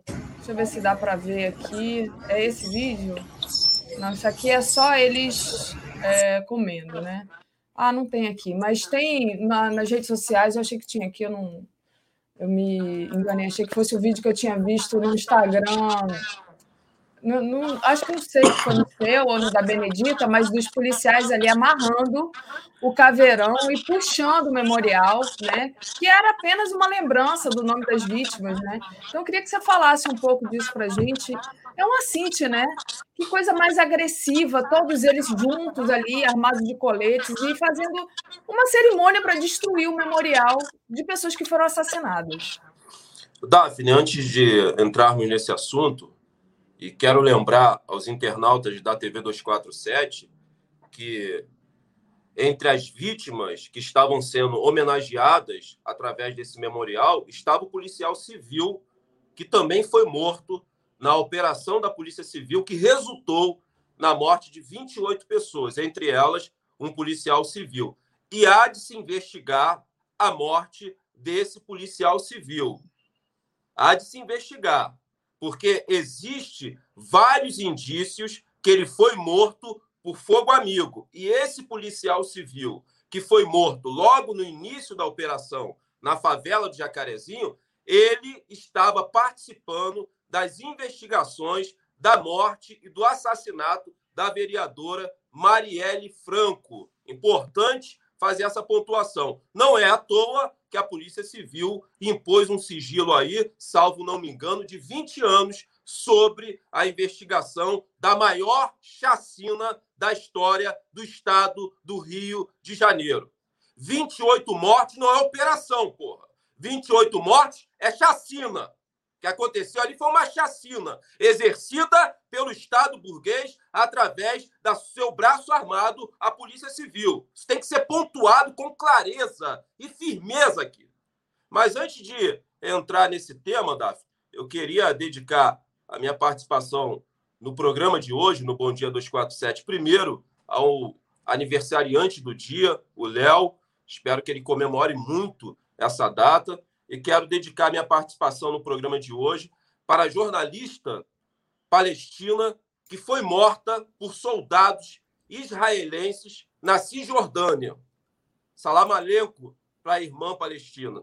Os irmãos palestinos que são massacrados cotidianamente pelo Estado sionista de Israel através das suas forças de repressão, que é o seu braço armado, que é o, que é o exército israelense, que saqueia as terras dos palestinos, que prende as crianças palestinas e que exerce um terror sobre o território palestino. Então, quero dedicar a minha participação no programa de hoje para a irmã jornalista palestina que foi morta por soldados israelenses na Cisjordânia. E quero Vou tratar dedicar... disso com o Latuf daqui a pouquinho, ah, André. Latuf, Coloquei aqui a foto para não passar o vídeo sim. dos policiais é o... destruindo o memorial, André. Latuf, que é um dos principais defensores da pauta Isso. palestina no Brasil e sofre é, diariamente ameaças de morte por parte do Estado sionista de Israel. Uh, Daphne, também quero dedicar a minha participação no programa de hoje para o jovem Juan do Nascimento, de 27 anos, esse jovem que sofria de retardo mental e no momento em que ele estava se dirigindo né, ao barbeiro, é, em uma das nossas faixas de Gaza, em um dos nossos campos de extermínio aqui no estado do Rio de Janeiro, a favela Barreira do Vasco. Ele foi executado pelo braço armado do Estado burguês aqui no Brasil, a SS do Estado burguês, que é a instituição Polícia Militar, essa instituição macabra e maldita, que é o entulho da ditadura militar, que tem que acabar no Brasil. Nós pedimos o fim da Polícia Militar com total clareza e convicção revolucionária. Então, dedico o programa de hoje em memória da jornalista palestina e em memória do jovem Juan do Nascimento, de 27 anos, mais um aí que vai engrossar as estatísticas do Holocausto Negro Brasileiro, do genocídio negro brasileiro. Infelizmente, é assim que o Estado burguês trata os pretos no Brasil, como meros números. Então, Daphne, vamos agora nos debruçar aí nessa ação lamentável da Polícia Civil do Estado do Rio de Janeiro e do Batalhão de Operações Especiais, o BOP, que no dia de ontem entraram na favela do Jacarezinho e destruíram o memorial que foi construído para homenagear as 28 vítimas as 28 vítimas da maior chacina da história do estado do Rio de Janeiro, incluindo o policial civil que morreu no início da operação. A Daphne vai soltar aí agora as imagens para que os internautas possam ver essa ação bárbara cometida pelo braço armado do Estado burguês dentro de uma das nossas faixas de Gaza e dentro de um dos nossos campos de extermínio, é. que é a favela do Jacarezinho. Tá aí o, a foto, né? Eu não vou passar o vídeo, não, mas uh, eles amarraram. Deixa eu ver se eu acho uma outra foto enquanto você vai falando, André. Mas eles amarraram o caveirão no memorial e depois eles acabaram de destruir com marretas o memorial. Foi um negócio assim, eu achei de uma violência simbólica tão grande, sabe? É, muito, todos eles em volta ali destruindo, como se fosse uma cerimônia mesmo de destruição, e muita gente filmando, tirando foto, né? Enfim. Ô, Daphne, quem destruiu esse memorial foi o Estado. O policial civil, os policiais civis que participaram da destruição do memorial e os policiais integrantes do Batalhão de Operações Especiais, o BOP, representam, nesse momento, o Estado aqui do Rio de Janeiro. Então, foi o Estado que destruiu esse memorial, com total aval, com total conivência do atual governador do Estado do Rio de Janeiro, que está concorrendo à reeleição, que é o governador Cláudio Castro. Isso tem que ser pontuado aqui. Porque os internautas precisam entender de uma vez por todas que o policial não aperta, Daphne, esse gatilho sozinho. Ele não aperta. Ele só cumpre né, o papel sujo que parte da sociedade quer que ele cumpra. Ele só cumpre o papel sujo que o Estado burguês quer que ele cumpra, que é entrar nas favelas e periferias e matar a esmo, que é entrar nas favelas e periferias e contribuir e colaborar para o avanço do Holocausto Negro Brasileiro. É isso. Por quê? Daphne, coloca a matéria que eu te enviei aí, relacionada ao Ministério Público aqui do Estado do Rio de Janeiro, né? Ministério Vou Público, colocar. a Daphne vai colocar aí. Deixa eu só pedir para você comentar essa foto antes de eu colocar, que essa senhora ali, provavelmente mãe ou parente de alguma das vítimas, foi esse memorial aí que os policiais destruíram. Tinha ali tinha uma, um texto né, e uma plaquinha com cada nome de, de pessoa que foi assassinada. Sim, ela deve ser parente de algum, alguma das vítimas que foram executadas pelo braço armado do Estado burguês, pela SS do Estado burguês, que é a Polícia Militar. Uma cena lamentável, uma cena lastimável que aconteceu na favela do Jacarezinho, que vem sendo aterrorizada pelo braço armado do Estado burguês. Policiais estão invadindo residências. Saiu uma matéria aí na grande mídia, na mídia empresarial burguesa golpista, que uma moradora cansada de ser roubada pelos policiais militares instalou uma câmera ali e conseguiu flagrar, flagrar o momento em que os policiais invadiam a sua casa para comer sua comida, para roubar seus eletrodomésticos, para roubar o seu dinheiro. A gente já vem denunciando isso aqui há muito tempo.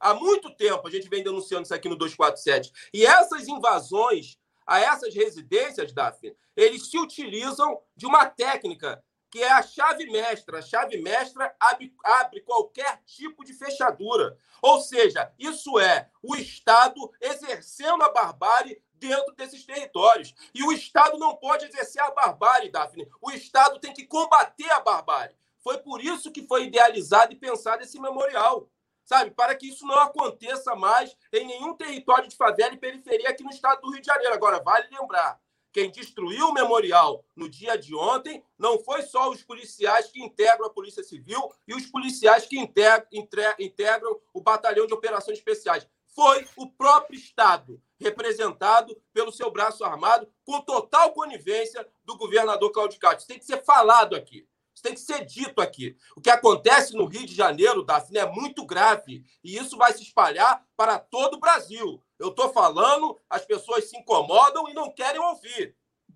As milícias e o tráfico de drogas já controlam municípios inteiros. Por exemplo, o Comando Vermelho está controlando todo o município de São Gonçalo, todo. Comando Vermelho expulsou as milícias que existiam ali e o terceiro Comando Puro. As milícias controlam bairros inteiros. Posso citar um deles aqui, que é Campo Grande, há muito tempo. Então, o que nós vivenciamos no Rio de Janeiro é um processo de mexicanização. E a milícia, o tráfico, as ONGs e as igrejas crescem nesses territórios pela ausência do Estado. Pela ausência do Estado de bem-estar social. Não é o Estado através do seu braço armado porque a polícia militar nem combate a venda do varejo de drogas. O mesmo camburão que carrega o corpo preto sem vida é o mesmo camburão que traz as armas e as drogas para as favelas. Não existe venda de entorpecente sem a participação efetiva e direta do braço armado do Estado burguês, que é a polícia militar. Atentem para o que eu venho denunciando aqui. Isso vai se espalhar por todo o Brasil. Daqui a pouco vai ter uma milícia controlando a sua rua. Ah, a milícia não atua na Zona Sul. Mentira! Ela atua também. Esse segurança privado que coloca aí uma cancela na sua rua é a milícia. Só que a milícia, nas áreas e nas regiões nobres, ela atua de outra forma. Ela não vai chegar com o pé na porta do bacana. Então, a milícia, ela conseguiu novas técnicas para atuar nas regiões e nas áreas nobres do estado do Rio de Janeiro. Vivemos um processo de mexicanização. Estudem o que acontece no México. É o que está acontecendo no Rio de Janeiro e isso vai se espalhar por todo o país. Sabe onde a gente vai fazer trabalho de base depois? Lugar nenhum. Entra aqui em área de milícia para fazer a campanha do Lula. Tem que ter muito desenrolo, amigo. Então a gente tem que falar disso. Isso faz parte de um projeto político da extrema-direita para instalar no Brasil uma teocracia miliciana fascista. Eu venho denunciando isso aqui há muito tempo. Isso é sério, isso é grave. Isso precisa ser combatido, Daphne.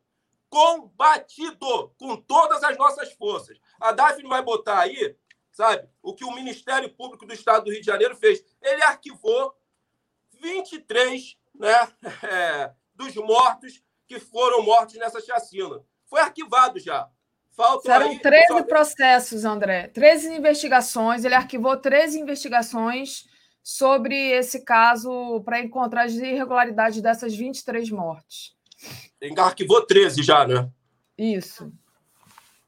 Daphne, quando o Ministério Público do Estado do Rio de Janeiro toma essa atitude, ele está contribuindo para a barbárie estatal que acontece dentro dos territórios de favela. É por isso que eu falo, o policial militar, ele não aperta aquele gatilho sozinho. Aperta junto com ele a mídia empresarial burguesa golpista, aperta junto com ele o governador do estado do Rio de Janeiro, aperta junto com ele o Ministério Público do estado do Rio de Janeiro, aperta junto com ele parte da sociedade que aplaude as chacinas que são cometidas pelo braço armado do Estado burguês dentro dos territórios de favela. O policial não aperta aquele gatilho sozinho. Então é lamentável e lastimável essa ação do Ministério Público. E a ação dos policiais, Daphne, você pode ter certeza que eles se sentiram ultrajados e insultados com o memorial. Eles foram lá com muito ódio, porque na cabeça deles, eles mataram 27 vagabundos. E vagabundo tem que morrer.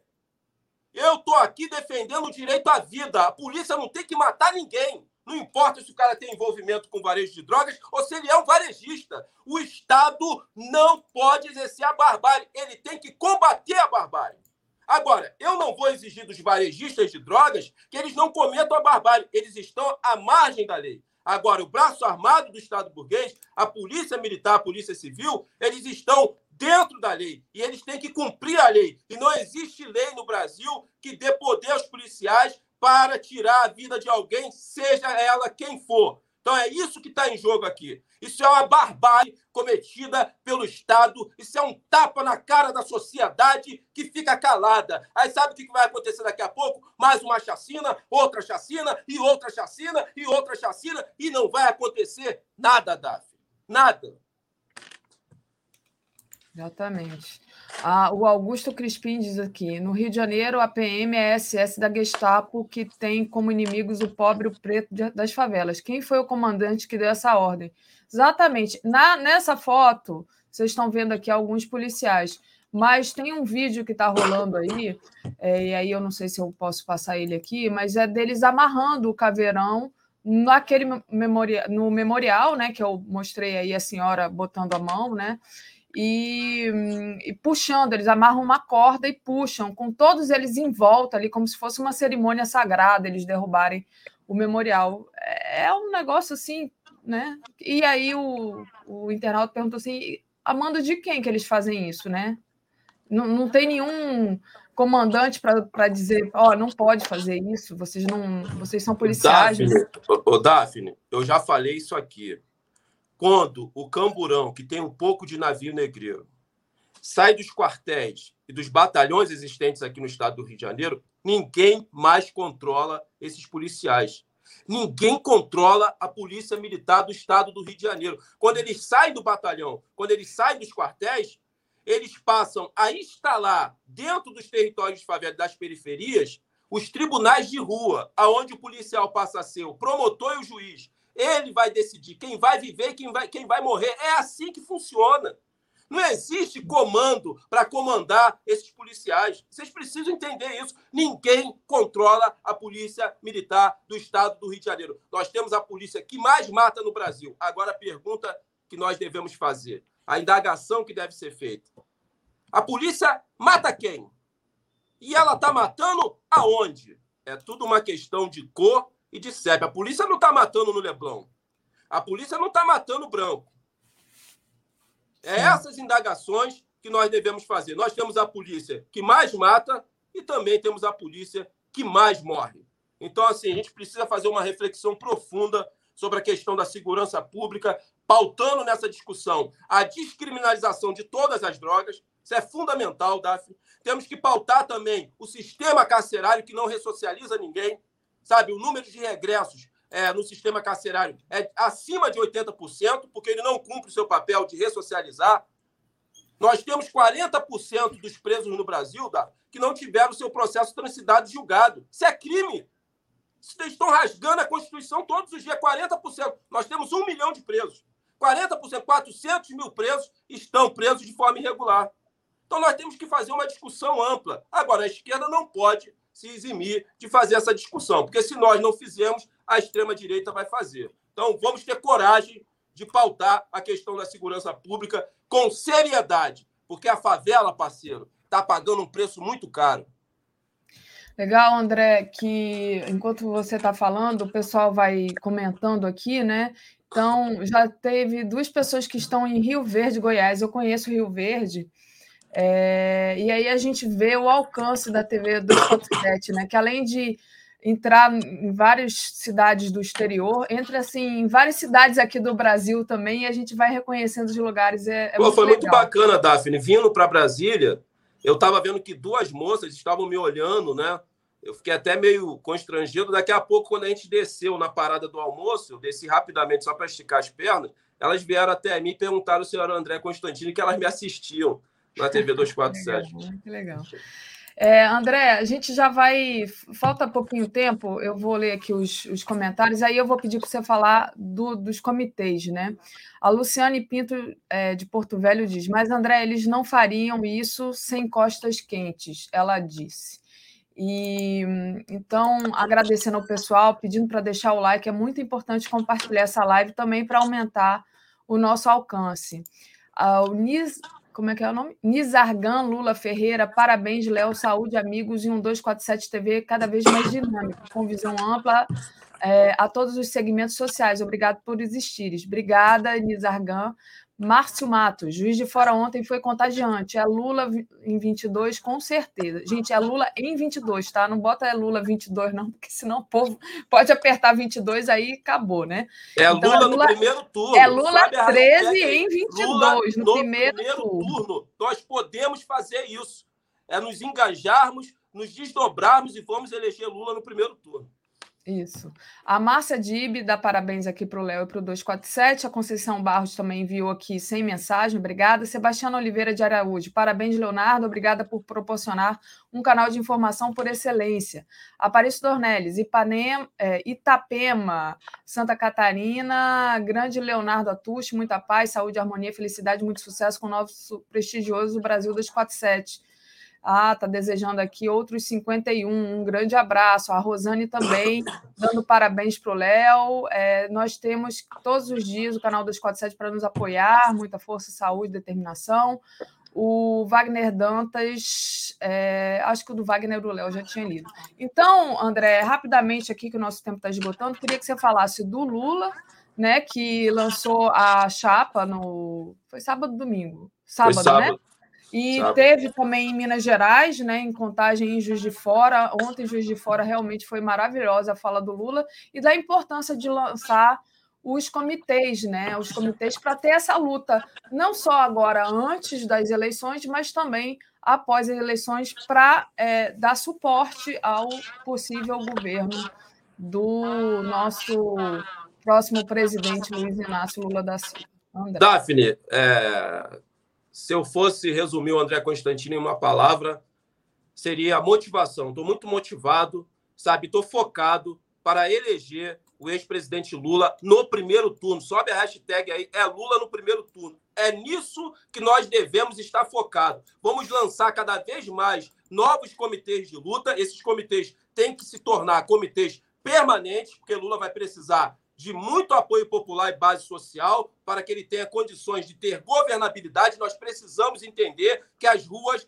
passam a ser, a partir de hoje, a nossa segunda casa. E dessa, dela não sairemos, Davi. Não importa as ameaças que vêm por parte do bolsonarista, não importa se vai ter o avanço né, é, da repressão através das forças de repressão do Estado burguês, a Polícia Militar, não sairemos das ruas. Vamos disputar cada espaço de milímetro das ruas. Nós temos que assumir esse compromisso não com a nossa sigla partidária e nem com as organizações que nós fazemos parte, mas com o povo brasileiro que está sendo massacrado por esse desgoverno totalmente subordinado aos interesses do imperialismo americano aqui. Então, vai ser lançado aí nesse final de semana mais quatro comitês de luta aqui no Rio de Janeiro. O primeiro vai ser é, na Praça botei... Pena, na Tijuca. Isso. É esse, né, Daphne? Que tá Não, esse aqui é o de Ipanema no dia 14. ah, esse é Ipanema, né? Que pega aquela região Ipanema-Leblon.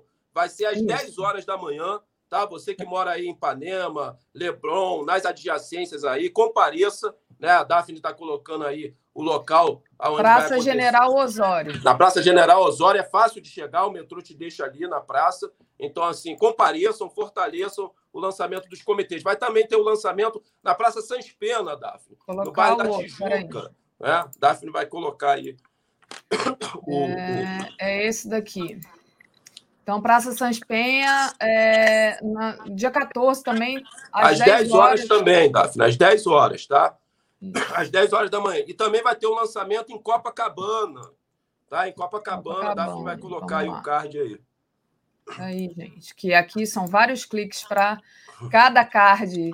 E aí eu tenho que procurar aqui, vamos lá. O de Copacabana é esse aqui, que tem o desenhozinho do Aroeira. Então, Copa Leme, 14 Isso. também, é 16 horas. Às 16 Dá até para ir em um e depois ir no outro. E no outro. É, essa praça aí, Daphne, é próxima do metrô da estação Arco Verde, bem próximo, poucos metros ali de distância. Quero mandar um abraço ao companheiro Mosquito, que é aí que está realizando aí o grande idealizador do lançamento desse comitê. E o último vai ser na Gávea, né? Mandar um abraço, vai ser no domingo, dia 15, né? Mandar um abraço aí para a queridíssima Joilac, né, que está aí no processo de organização do Comitê Alegria e vai ser lançado esse comitê é, lá na Gávea, né? É o último card aí que eu enviei para dar. Praça Santos Dumont. Isso, na Praça Às Santos 15 Dumont. horas, dia 15. Às 15 horas então, é... Também dá para todo mundo ir nos primeiros e depois ir nesses. É, Daphne, eu quero aqui, antes de, de encerrar minha participação, mandar um abraço para os companheiros e companheiras que moram em Recife. Dia 15, né? Eu estou viajando para Recife, chego lá no dia 15 mesmo, vou viajar de avião.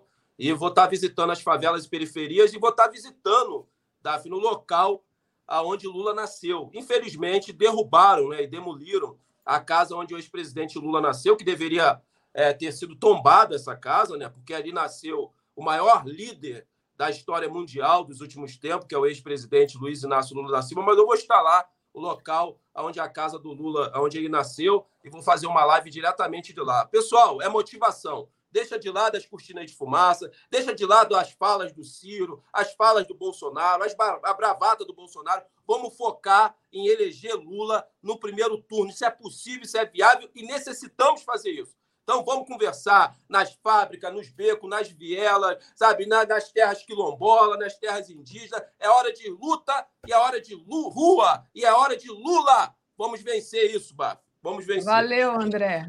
Tira a foto, viu? Quando chegar lá na casa do Lula. Beijo.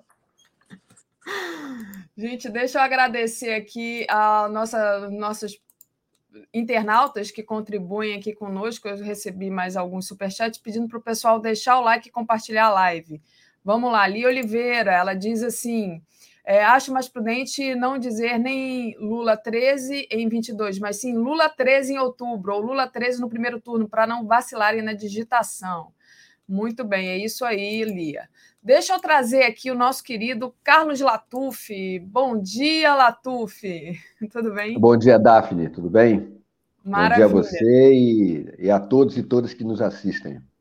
É, hoje eu quero conversar aqui com dois, dois assuntos importantes, na verdade, três, né? Tem a questão da, do novo ministro, mas queria que você falasse também sobre essa questão da violência policial no Rio, né, Latuf? Você que tem um, uma charge, inclusive, que, que foi perseguida, né? Que foi retirada ali É, eu me lembro dessa história, mas que você foi quebrada. Retrata, foi quebrada. Você retrata essa violência policial e também a questão da Palestina também que você é voz dessa questão da Palestina. Mas vamos começar. Já já comentei mais cedo aqui com o André. Queria que você falasse um pouco sobre essa violência simbólica, né, desses policiais ali que vão quebrar o memorial do, das vítimas do Jacarezinho no Rio de Janeiro. Olha, Daphne, é, eu, eu tive a oportunidade na minha vida de viajar muito pelo mundo. Então, quando você vai, por exemplo, é, na França, você vai em Paris, você tem placas né, que marcam. Bom, aqui aconteceu tal situação. Né? Aqui foi morto fulano de tal. Aqui foram deportados os judeus para o campo X. Aqui, né, você vai em Londres, você vê, bom, a, a placas, aqui é, explodiu uma bomba, babá. Você vai na Irlanda do Norte, aqui o exército britânico matou, chacinou é, tantas pessoas, dá o nome das pessoas, a idade das pessoas. Então, isso é uma forma de você marcar é, historicamente né, aquela, aquele local para que as pessoas lembrem: bom, aqui aconteceu é, tal violência, aqui aconteceu tal tragédia. Porque a, a, a memória é muito importante. A memória histórica é muito importante. Eu sempre defendi que isso acontecesse nas favelas do Rio de Janeiro, nas favelas do Brasil, para marcar, bom, aqui aconteceu é, o massacre X cometido por forças policiais. Ali foi cometido massacre. Aliás, se a gente for é, pensar bem, é, as favelas vão ter placas de, deveriam ter placas de cima a baixo, porque essa história de massacres por parte da polícia em comunidades de favela é um troço é, é comum. Então, eu sempre defendi que era preciso ter essas placas nas favelas para indicar. Assim como, por exemplo, você vai lá na, na, na, na, Candelária e você tem uma cruz que marca: bom, aqui aconteceu a chacina da Candelária. Então, isso é muito importante. Essa, essa isso. Ah. Desculpas, não, só para falar para você que existe o Museu da Maré, e no Museu da isso. Maré tem uma sala cheio de buraco de bala é, para falar justamente das vítimas, né? Isso, isso, bala bem na maré. Quando eu entrei nesse, nessa sala, eu tive uma crise de choro que eu não conseguia parar de chorar. Eu estava até com a Gisele Federici. Eu não conseguia parar de chorar. É, é uma coisa assim é um soco no estômago entrar ali, sabe? Mas desculpa te interromper, era só para fazer essa lembrança. É, é, bem lembrado, bem lembrado, exatamente. Então, é, esse Museu da Maré também cumpre esse papel importante. O que fizeram lá no Jacarezinho foi justamente isso: marcar um local onde pessoas foram assassinadas pela polícia. Esse tipo de atitude por parte da polícia. Vale lembrar, inclusive, que as circunstâncias é, que, é, em que essas pessoas foram assassinadas na, na, na, no Jacarezinho, elas estão sob sigilo, acho que aqui, aqueles tais sigilos de 100 anos, me parece. Né? Eles arquivaram os, os, as investigações agora, estão arquivadas. Arquivadas, né? Pois é, ou seja, é, não se pode investigar, não se pode. É, é, a, a, a sociedade não pode saber em que circunstâncias essas pessoas foram assassinadas, né, foram executadas. Então, sequer é dado o direito àquela comunidade de lembrar que ali essas pessoas foram assassinadas. Então, assim, é um assassinato da memória. Então, você tem um assassinato dos corpos e você tem o assassinato da memória. Isso é uma coisa assim que remonta realmente uma limpeza étnica. Porque a limpeza étnica, ela não é apenas a eliminação física dos corpos. mas é a eliminação física da história, da memória. Então, isso é um crime ainda maior. Ah, mas aí eu fico pensando o seguinte: é, é, é isso que eu sempre me debato, sabe? É, eu, às vezes eu, me, eu acho até, o Daphne, que eu sou muito repetitivo. Há quem diga, inclusive, que eu sou o arauto do apocalipse. Mas repare, numa, numa sociedade dita democrática, era preciso que o direito a essa memória, o direito de se expressar, expressar o seu luto, fosse garantido, é o mínimo que se espera. Então, assim, por que, que aquela comunidade não tem o direito de ter uma placa, uma placa, um monumento, que lembre as pessoas que foram ali assassinadas? Por que, que não lhe é dado esse direito? E aí você fica pensando, e, e as instituições? Por que, que não se garante que a polícia não vá lá destruir esse. Com, com, que autoridade? Quem confere autoridade à polícia para que ela vá lá e destrua um monumento? Foi essa. Vai dizer o, qual, qual, é a alegação para se fazer isso? Que aquilo ali é apologia? Apologia ao tráfico? Apologia ao crime? Um monumento que lembra as pessoas assassinadas? Então, assim, era preciso que é, houvesse uma mobilização inclusive judicial, né, para que se garantisse que aquele monumento volte. Né? É, não se pode aceitar que esse monumento seja destruído. Então, assim, é, é, o que é lamentável não é somente ver que a polícia. A, a, a, da polícia só se pode esperar isso. Não se pode esperar outra atitude. Né? Você citou, por exemplo, a questão da minha charge. Essa é a atitude. A atitude desse parlamentar, o, o, o coronel Tadeu, um parlamentar, um deputado federal e policial militar. Foi essa charge é... aqui, né? Foi essa? Foi essa charge. Hum. A atitude dele é a mesma atitude desses policiais do Jacarezinho. Ou seja, você não só não pode criticar, não pode denunciar a violência policial, como você também não pode marcar, você não pode fazer o registro histórico. Então, a atitude é a mesma. Ao invés de você debater, de você levantar a discussão a respeito da violência policial, você vai lá e destrói. Ele chegou lá, era uma exposição sobre o Dia da Consciência Negra, trazia esse desenho, que é um desenho que todo brasileiro conhece, é uma situação que afeta todo brasileiro. Esse parlamentar foi lá e destruiu, simples assim. A mesma coisa se deu é, quando a polícia foi lá no Jacarezinho. Então, isso era uma coisa que a sociedade não poderia aceitar. Não se pode aceitar isso de bom grado, né? E, e as instituições ditas democráticas também não poderiam permitir que a polícia fosse lá e simplesmente destruísse um, um monumento que não tem absolutamente nenhuma ameaça ao Estado, é, apologia ao crime, não. É um monumento que lembra justamente as vítimas do Estado.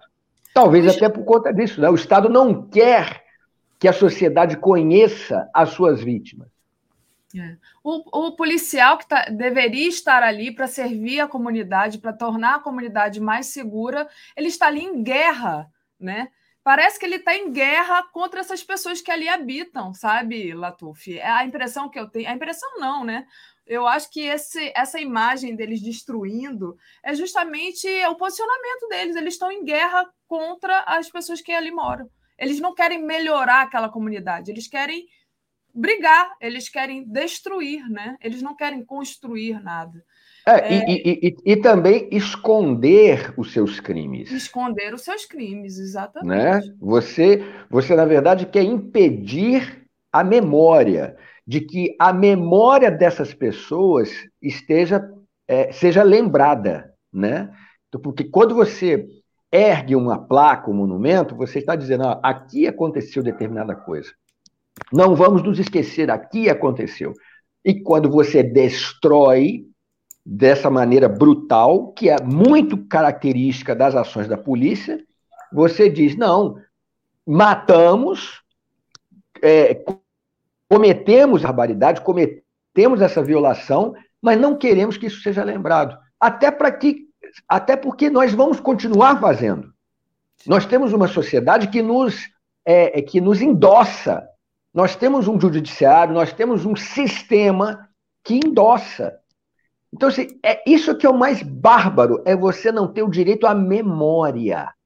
É como se, por exemplo, o Estado brasileiro definisse, decretasse que as pessoas que foram vítimas da ditadura militar não possam se manifestar.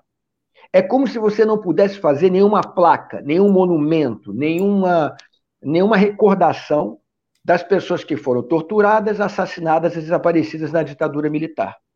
Da mesma maneira que você não tem isso no Brasil, as pessoas não são impedidas de se manifestar sobre esse assunto, mas em compensação você tem uma tentativa de sempre dizer não, não houve ditadura militar. É, a, o que aconteceu no Brasil foi uma dita branda. É, não foi golpe, foi a Revolução de 64. Então, assim, é o revisionismo histórico. Se, se, no Brasil, em relação à ditadura, você não tem. As pessoas não são proibidas, como, por exemplo, na Turquia, você é proibido de dizer que houve o genocídio armênio. Proibida. Se você disser isso, você é preso na Turquia.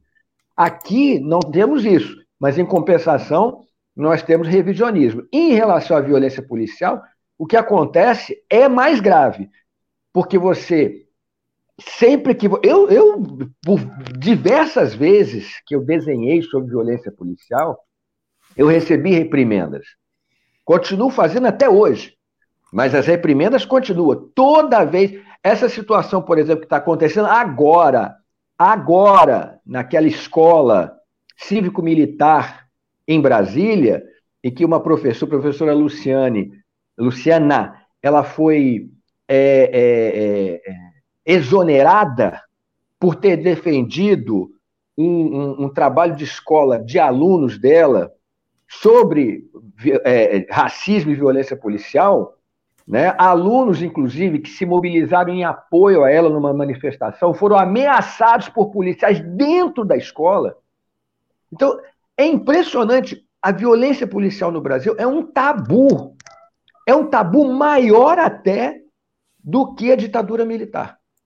Porque é isso, na ditadura militar, as pessoas têm liberdade de, de, de protestar em relação a isso.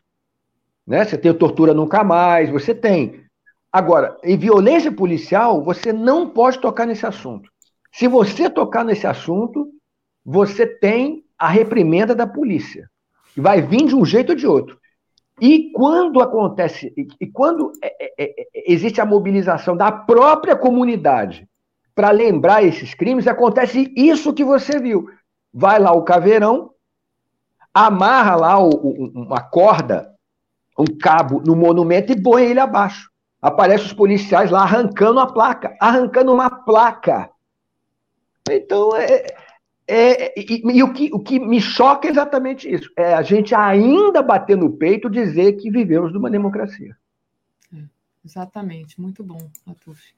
Deixa eu agradecer aqui ao Fábio Moura, que contribuiu aqui conosco. O Jorge Nascimento está pedindo o meu e-mail para me enviar uma foto da casa do Lula. Então, o meu e-mail do 247 é dafne.brasil247.com.br. E a Thaís Neves diz: se o povo não se indignar e ir para as ruas, a Maria Mota Pires dá parabéns ao Léo aqui e diz Lula presidente. Latuf, outra, outra é, causa que, que é muito cara para você é a questão da Palestina. Né? A gente tem aí o, a notícia do assassinato dessa jornalista palestina que teve uma grande repercussão né? É, foi uma denúncia feita pelo jornalista palestino Ali Samud, que acusou o exército israelense de assassinar sua colega, a repórter Shirin Abu Agla, na cidade de Jenin, na Cisjordânia. Né? Ele disse que eles estavam ali separados num local para a imprensa, que estava todo mundo identificado como imprensa, que o exército israelense sabia que aquilo ali era imprensa e ela foi acertada na têmpora. Então, e que esse, esse assassinato foi premeditado, né? que não foi uma bala perdida. né? Ah. Ele diz que foi realmente para acertá-la. Então, eu sei que isso é, é, uma causa sua, né? Você fala, é, desenha sobre a Palestina, e então eu passo para você comentar esse assassinato. Pois é, bala perdida, né? Nesse, nesse caso não foi absolutamente bala perdida, foi, foi direcionado, foi deliberado. Essa jornalista foi deliberadamente assassinada. E repare que, de certa maneira, existe uma, uma semelhança é, de argumentos, né, de narrativas, usando um termo de uso corrente. Né? O, o, o porta-voz da, da chamada do chamado IDF, que é o, as forças de defesa de Israel, que na verdade são forças de ocupação, né? Porque Israel é um estado de apartheid, é um estado colonial. É... Ele falou que não, né? não, não, não fomos nós, não, não, não está claras as circunstâncias, né? É, muito provavelmente deva ter sido os palestinos. É a mesma coisa que você vê no caso da, da, das favelas no Rio de Janeiro. Quando tem a chamada bala perdida, porque no caso do Rio de Janeiro você até tem realmente balas perdidas, porque grandes tiroteios. Né? Agora, no caso de Israel, existe um padrão de snipers, de atiradores de elite israelenses, deliberadamente atingirem manifestantes desarmados, paramédicos e profissionais da, da, da, do jornalismo, jornalistas. É deliberado, é um padrão. Então, no caso do, do, do, Rio de Janeiro, tem sempre esse argumento: ah, não, isso aí provavelmente é bala do tráfico, foi assassinado pelo tráfico, né? Quando a Marielle foi assassinada, logo se diz, ah, foi assassinada pelo tráfico. E aí, é. no caso dos palestinos, ah, é, foi o Hamas que matou, foi um militante palestino. Né? Por que, que um militante palestino iria atingir na cabeça? Porque essa profissional ela usava um colete azul com letras garrafais escritas assim, press, imprensa usava um capacete de Kevlar azul, ou seja, estava muito bem é, identificada. Recebeu um tiro no rosto, na parte que estava descoberta. Por que, que um, militante palestino iria atingir uma jornalista palestina? Por quê? O que, que ele ganharia com isso? Agora, Israel faz isso deliberadamente. Vou dar um exemplo. É, Lá, lá na, na, na, na faixa de Gaza, é, teve, teve há, um, há um tempo atrás, há uns anos atrás, manifestações de, é, de, de pessoas desarmadas. Eram pessoas desarmadas, não eram militantes armados do Hamas trocando tiros com soldados israelenses. Não. Eram pessoas, pessoas quaisquer, que iam lá protestar pelos, contra os bombardeios, contra a ocupação, etc. Israel posicionou ao longo dessa fronteira, né, é, de Gaza com Israel, posicionou atiradores de elite, atiradores de elite. E esses atiradores mataram vários manifestantes desarmados. Ninguém ali tinha uma pistola, um fuzil, uma metralhadora, um RPG, nada. Inclusive, teve um que usava uma cadeira de rodas. Uma cadeira de rodas. Ele foi assassinado na cadeira de rodas. Teve uma, uma, uma, uma paramédica que também foi assassinada. Então, é, é, é, essas violações de direitos humanos cometidos pelo Estado de Israel estão fartamente documentadas. E não estão documentadas pelo Hamas, elas não estão documentadas por extremistas palestinos. Elas são documentadas por é, pela imprensa, não é imprensa palestina, é imprensa internacional. Inclusive, se eu não me engano, se eu não me engano, teve uma vez que, se eu não posso estar enganado, tá? Eu lembro que foi uma equipe da Globo. Acho que era o Caco Barcelos, acho que estava nessa equipe. Eles foram acompanhar é, é, a situação, acredito que foi na Cisjordânia. E eles foram alvejados a tiros por forças de Israel.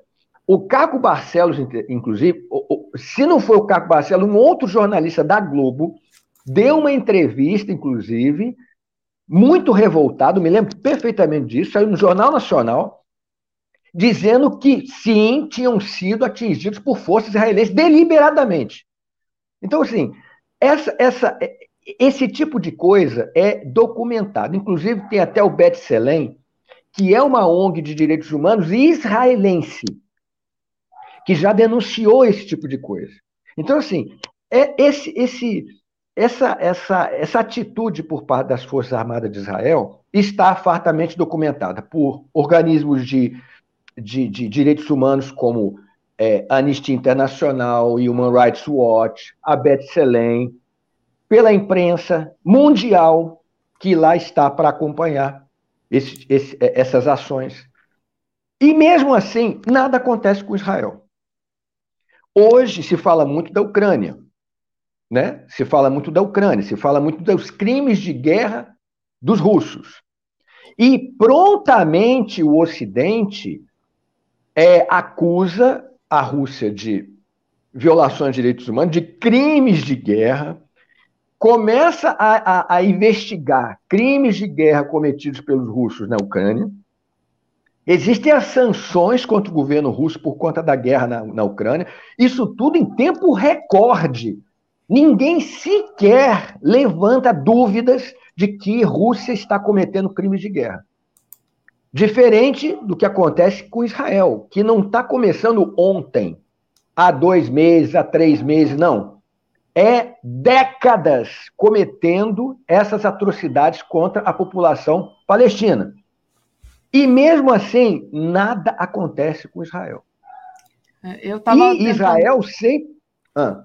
Não, eu só estava dizendo que eu estava tentando confirmar a informação que foi o Caco Barcelos. Acho que foi sim ele mesmo. Que foi, foi... o Caco Barcelos. Se eu não me engano, foi o Caco Barcelos. É. O Caco Mas... Barcelos deu uma entrevista na, na época, ele deu uma, eu me lembro bem disso na Globo, foi. Em que ele, ele acusou, olha, foi realmente uma um, forças israelenses que atiraram contra o nosso veículo e o nosso veículo estava identificado como veículo da imprensa. Uhum. É isso. Mesmo você identificado, você é alvo, porque Israel, para Israel, não interessa que essas violações sejam documentadas. Inclusive, essas organizações de direitos humanos, como a Human Rights Watch e a Anistia Internacional, foram declaradas como personas não gratas em Israel. São declaradas, inclusive, como antissemitas. Então, quem quer que seja que denuncie essas violações cometidas pelas forças de Israel contra os palestinos é tida como antissemita. Você imagina, a Human Rights Watch, a Anistia Internacional seriam antissemitas, por quê? Porque estão denunciando crimes de guerra. Então, esses, Israel, inclusive, essas, essas organizações de direitos humanos já testaram que o que Israel comete nos territórios ocupados é crime de guerra, inclusive Gaza. Os bombardeios a Gaza, crimes de guerra. E mesmo assim, as investigações sobre isso não avançam. As punições a Israel, sanções contra Israel, não avançam, porque Israel alega que qualquer sanção contra, contra seu governo por, por conta dessas violações é antissemitismo. O antissemitismo é sempre o argumento de preferência, é sempre a carta na manga. Então Israel fica à vontade para cometer todas as barbaridades que quiser, alega antissemitismo e é blindada pela Casa Branca. Porque é a Casa Branca que não permite que essas investigações é, é, vão adiante. E não é o governo Biden, o governo Trump, é a casa, é uma política. Israel é a menina dos olhos, junto com a Arábia Saudita, no Oriente Médio completamente blindado. Então, isso que aconteceu, que a gente verificou ontem, dessa jornalista ter sido assassinada, não é a primeira vez e não será a última vez. Está havendo toda essa mobilização, porque se trata de uma jornalista. Agora, jovens palestinos que atiram pedras contra blindados. Você imagina, na Cisjordânia, você tem moleques, garotos, tacando pedras contra a, a blindados, soldados armados até os dentes, armados e treinados, e é, eles atiram nesses jovens, eles matam esses jovens que estão armados com atiradeiras e tal. Os, os, o exército tem fuzil, metralhadora, granada, etc. E mesmo assim, Israel se coloca como a eterna vítima dos árabes malvados. E quem quer que seja que se levante contra isso é taxado imediatamente de, é, é, de antissemita. Por isso que é muito importante, existe uma campanha chamada BDS, Boycott, Divestments and Sanctions, que é exatamente é, é, é essas campanhas de boicote que aconteceram na África do Sul durante o apartheid, para pressionar, na época, né, para pressionar o governo racista da África do Sul sobre as violações de direitos humanos que cometiam contra a população negra. Esse mesmo princípio do BDS, do, do, das campanhas de boicote, se aplicam hoje a Israel. Por isso que é muito importante apoiar campanhas do BDS, campanhas de boicote ao Estado de Israel. Porque o Estado de Israel é um Estado colonial, é um Estado sionista, colonial e racista. Por mais que se diga, não, aqui os árabes têm direitos iguais, é mentira. Isso é mentira. Qualquer pessoa que pegue um avião e vá à Cisjordânia vai ver com seus próprios olhos o apartheid que existe. E esse apartheid, como eu já falei, ele também é documentado, inclusive, por ONGs de Israel. Não precisam acreditar na minha palavra. Ah, Latuf é um, é da extrema esquerda, ele apoia terroristas. Tá bom, beleza, esqueça o que eu falei. Faça o seguinte: procurem essa ONG, Betselem, B-T-S-E-L-E-M, Betselem, que é uma organização de direitos humanos israelense. E você vai ver, você vai lá, vai ver. Isso que eu estou dizendo aqui, você vai ver da boca dos israelenses. Então, assim, é, é, é Infelizmente, existe realmente uma, uma, uma similaridade entre quando a, gente, quando a gente vai de discurso, quando a gente vai falar de violência policial no Brasil e a questão da Palestina. Até porque esses policiais, BOP, CORE, esses policiais de, de elite, eles são treinados por israelenses. Muitos deles vão a Israel para serem treinados. E não é à toa que a família Bolsonaro deu umas voltas por lá também, né? Claro, o, o, o, bolsonarismo, o bolsonarismo, que é o fascismo tupiniquim, ele está de braços dados com o sionismo israelense. Mas não tem a menor. Até porque, não sei se você se lembra disso, quando Netanyahu veio para o Brasil, ele veio para a posse do, do, do, do Bolsonaro. Ele foi recebido com o tapete vermelho.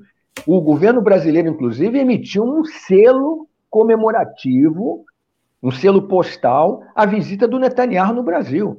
Inclusive, essa empresa que o Bolsonaro diz que vai contratar para vistoriar as eleições é israelense. Então, assim, a, a relação do governo de Israel com o governo, Netanyahu, o governo Bolsonaro é uterina. Exatamente.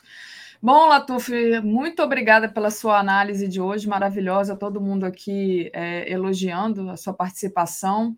Bom resto de semana para você. Muito obrigada. Obrigado, Daphne. Vamos ver se na, no nosso próximo encontro a gente consiga conversar sobre coisas mais leves, né? Porque é, eu vou te né? falar, sinceramente, esse noticiário, pelo amor de Deus. Pesado. Muito obrigado. Beijo, valeu.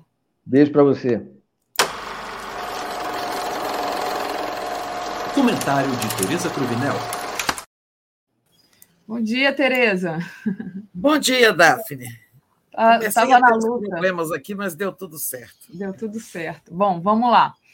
Quer atualizar é... aí os, os, superchats antes da gente sim, começar? Vou atualizar sim, agradecer ao pessoal, pedir para deixar o like e compartilhar essa live. Muito importante vocês compartilharem, né? Quem puder, faça uma assinatura solidária em Brasil247.com.br apoio.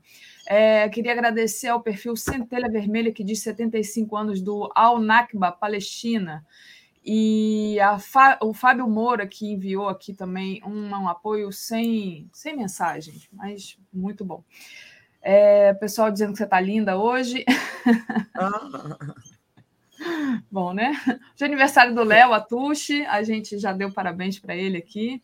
Ah, deixa eu dar meus parabéns para o Léo. Vou escrever uma mensagem para ele mais carinhosa, mas que você tenha um belo dia e uma bela idade. Isso, muito bom.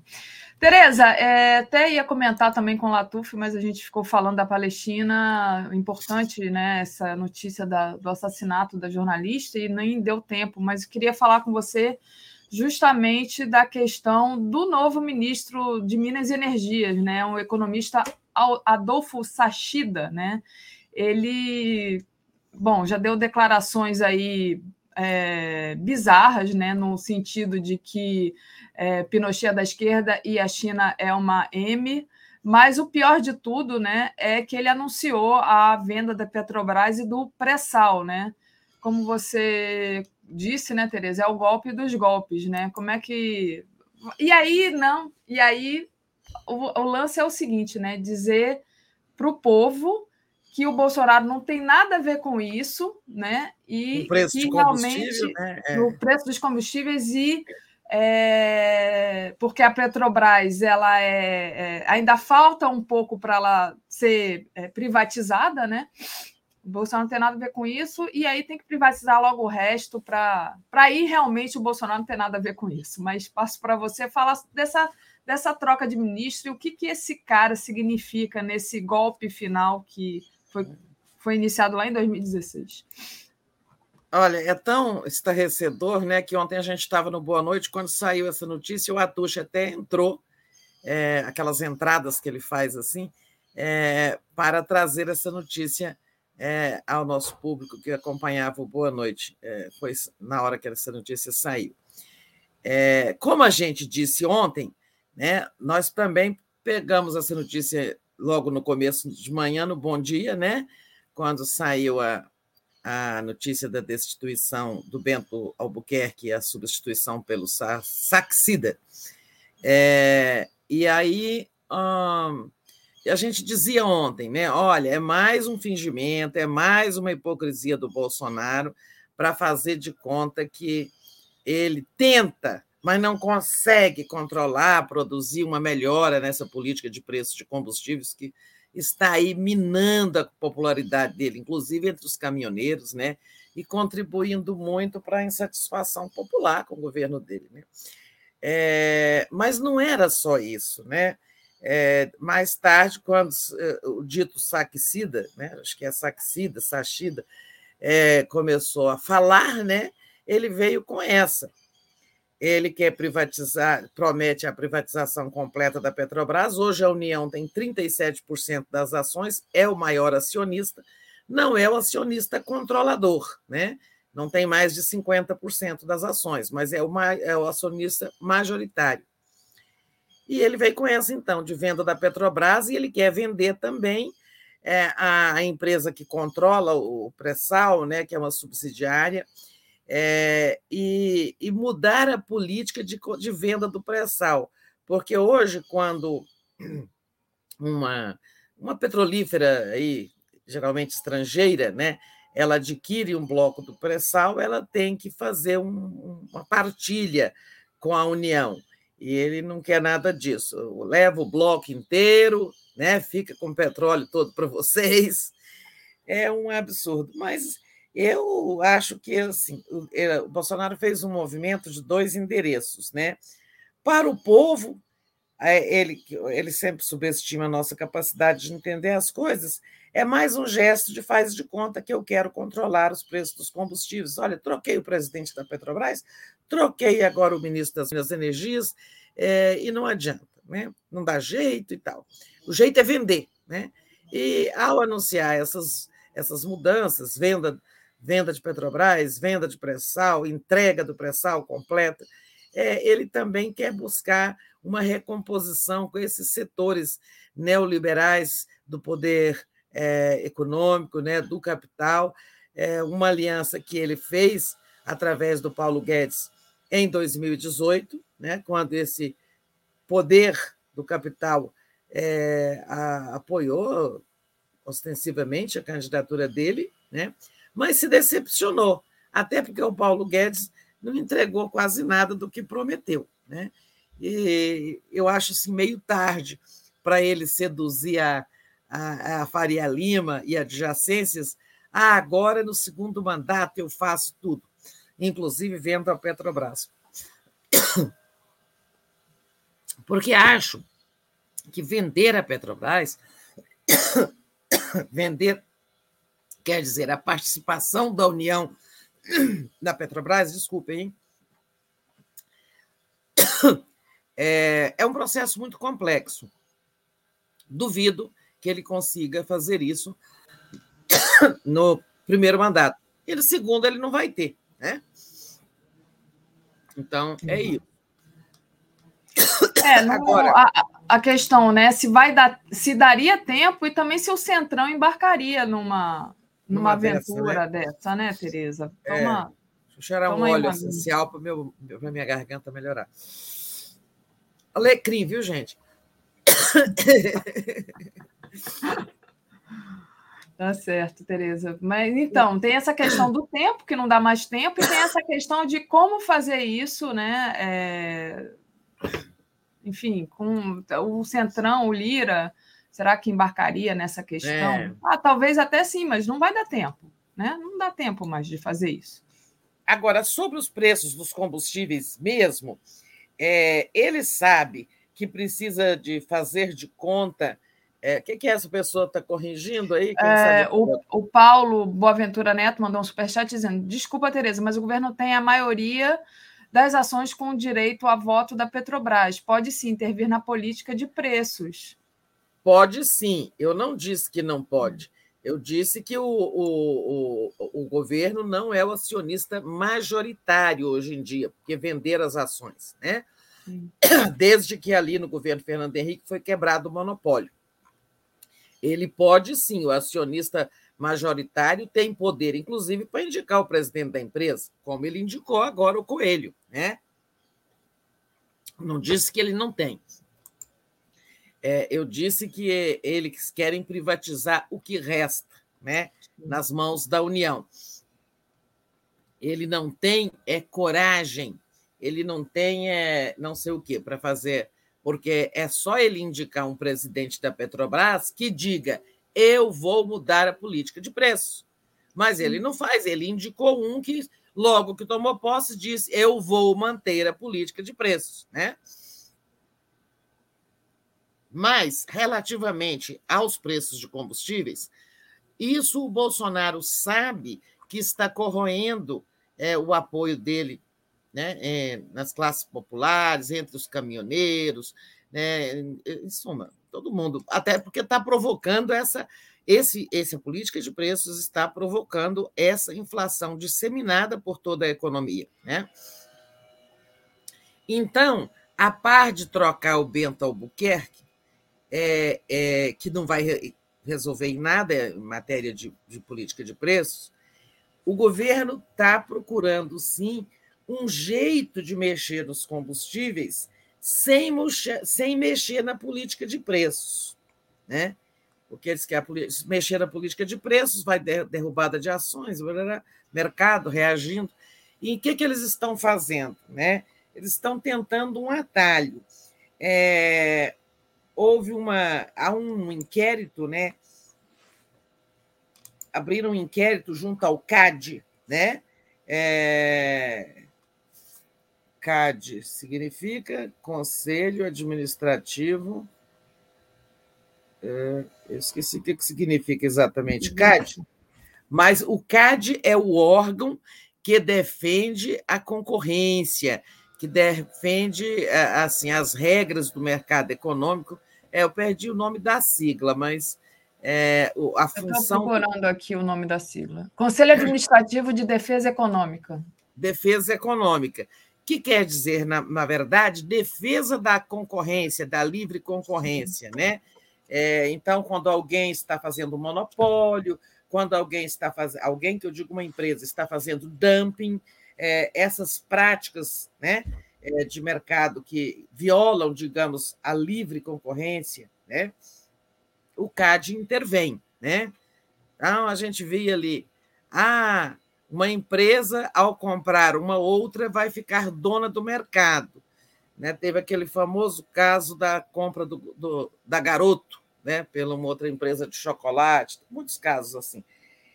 Então, entraram com ação no CAD, dizendo que a Petrobras, é, com seus preços é, de combustíveis, é, está prejudicando né, a concorrência de distribuidores, de pequenos ou distribuidores privados menores, porque ela, aí ela passa a dominar o mercado e impor o preço dela.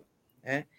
E, e eles estão acelerando esse processo lá, porque se o CAD condena a Petrobras por a sua prática de preços, ela pode ser obrigada a reduzir em até 15% o preço do diesel, por exemplo. Tá?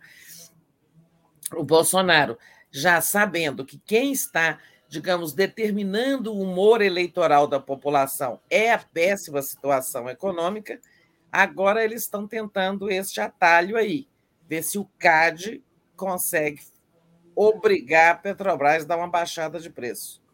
Agora, lá no CAD também é um conselho, lá tem muitos assentos, centros do setor público, do setor privado e tal.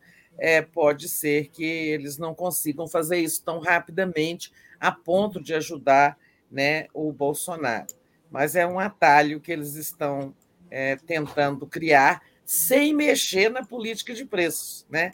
É, e, e, com esse sujeito aí, Saxida, ministro, e o Coelho, presidente da Petrobras, ambos adeptos dessa política de preços vinculada ao preço internacional e ao dólar.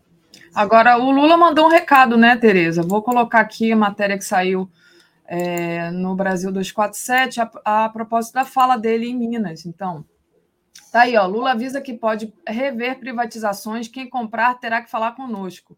Ex-presidente Lula disse em Minas Gerais que a troca do ministro de Minas e Energia não terá efeito no preço dos combustíveis. O Lula disse assim: ó, se comprar, vai jogar dinheiro no lixo. Foi esse que eu entendi. Né? Como é que você vê essa, esse posicionamento do Lula, Tereza? É, então, ele não, não é segredo, não foi né, a primeira vez, ele vem falando contra privatizações dessas empresas-chave, como Eletrobras, Correios, Petrobras, Banco do Brasil, falou no dia do lançamento da candidatura, dia 7, voltou a dizer ontem, reagindo aí a essa manobra, é, e ele quer dizer o seguinte: olha, nós podemos anular a privatização, melhor não mexer com isso, né? melhor não, não se alguém, se eles conseguirem fazer uma aceleração de vendas. E nesse caso, tem gente assim, anular uma privatização é, é muito difícil. É, mas eu vou espirrar, hein, gente? Fica à vontade, Tereza. Se precisar fazer uma anular pausa. Uma, é, anular uma privatização quando ela acontece assim, é, em bloco, você entrega a empresa inteira é, com todos os seus ativos e tal para um comprador, é mais difícil. Nesse caso aí, é, da Petrobras, né, é, e tá, o que vale também para a Eletrobras, é a venda de ações. É, o governo pode muito bem, né, um novo governo, é, ir ao mercado e recomprar as ações. É claro, tem todo um custo, mas é, já não é um processo assim. Ah, vai depender de um julgamento no Supremo, não sei onde, no TCU. Não, o governo vai e compra ações, as ações que foram vendidas.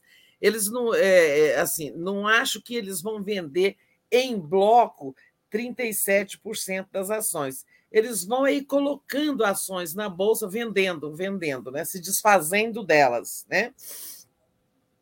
Então, o Lula está avisando isso, vai ter que falar conosco. É, e nós, nós não vamos aceitar passivamente. Né? É, é bom que o mercado fique sabendo, ele está deixando muito clara a posição dele. Ninguém vai falar em estelionato eleitoral, que ele não escondeu esse, esse plano, né? essa estratégia. É, exatamente. Tereza, deixa eu agradecer aqui o pessoal que está acompanhando a gente. A Thaís Neves diz: Bom dia, meninas. Esse país é um inferno. Calma, Thaís, vamos reconstruir o Brasil. A Luciana, a Luciane Pinto diz: é, Quem indica é o Guedes. O João do Sertão diz: Eles privatizam por propinas e laranjas na administração. Cláudia Mortari, via Tereza na pré-candidatura do trompetista. É... Paulo Boaventura Neto, ah, foi aquela que eu tinha lido. O Gilberto Cruvinel, extra, extra, candidatos da terceira via vão deixar para julho a escolha de quem será o escolhido. Afinal, em janeiro de 23 teremos um candidato viável. E a Luciane Pinto diz que você está iluminada. Gratidão também a Daphne por manhãs tão docemente bem informadas. Quanto ao Bozo, vamos para a rua. O petróleo é nosso, exatamente, o petróleo é nosso é, ninguém vai conseguir, né? Tá aí, mas a gente também tem o poder de ir para as ruas, né, Tereza? É, pois é, é, eu não vi você. É, quem foi a que escreveu? Ah, Patrícia? Não. A Luciane. Ah, aqui da, da, da ida para a candidatura ou a Luciane? A Luciane falou Não, sobre... lá no, no, no, lançamento da candidatura. A Cláudia, Cláudia Mortal. A Cláudia. Pois é, Cláudia, eu vi muita gente, mas você não falou comigo, eu não te vi. É, mas deixa eu contar ontem, rapidamente. Teve lá esse lançamento né, da pré-candidatura do Fabiano, o trompetista, para deputado distrital aqui em Brasília, um evento do PT, de militância, muita gente e tal.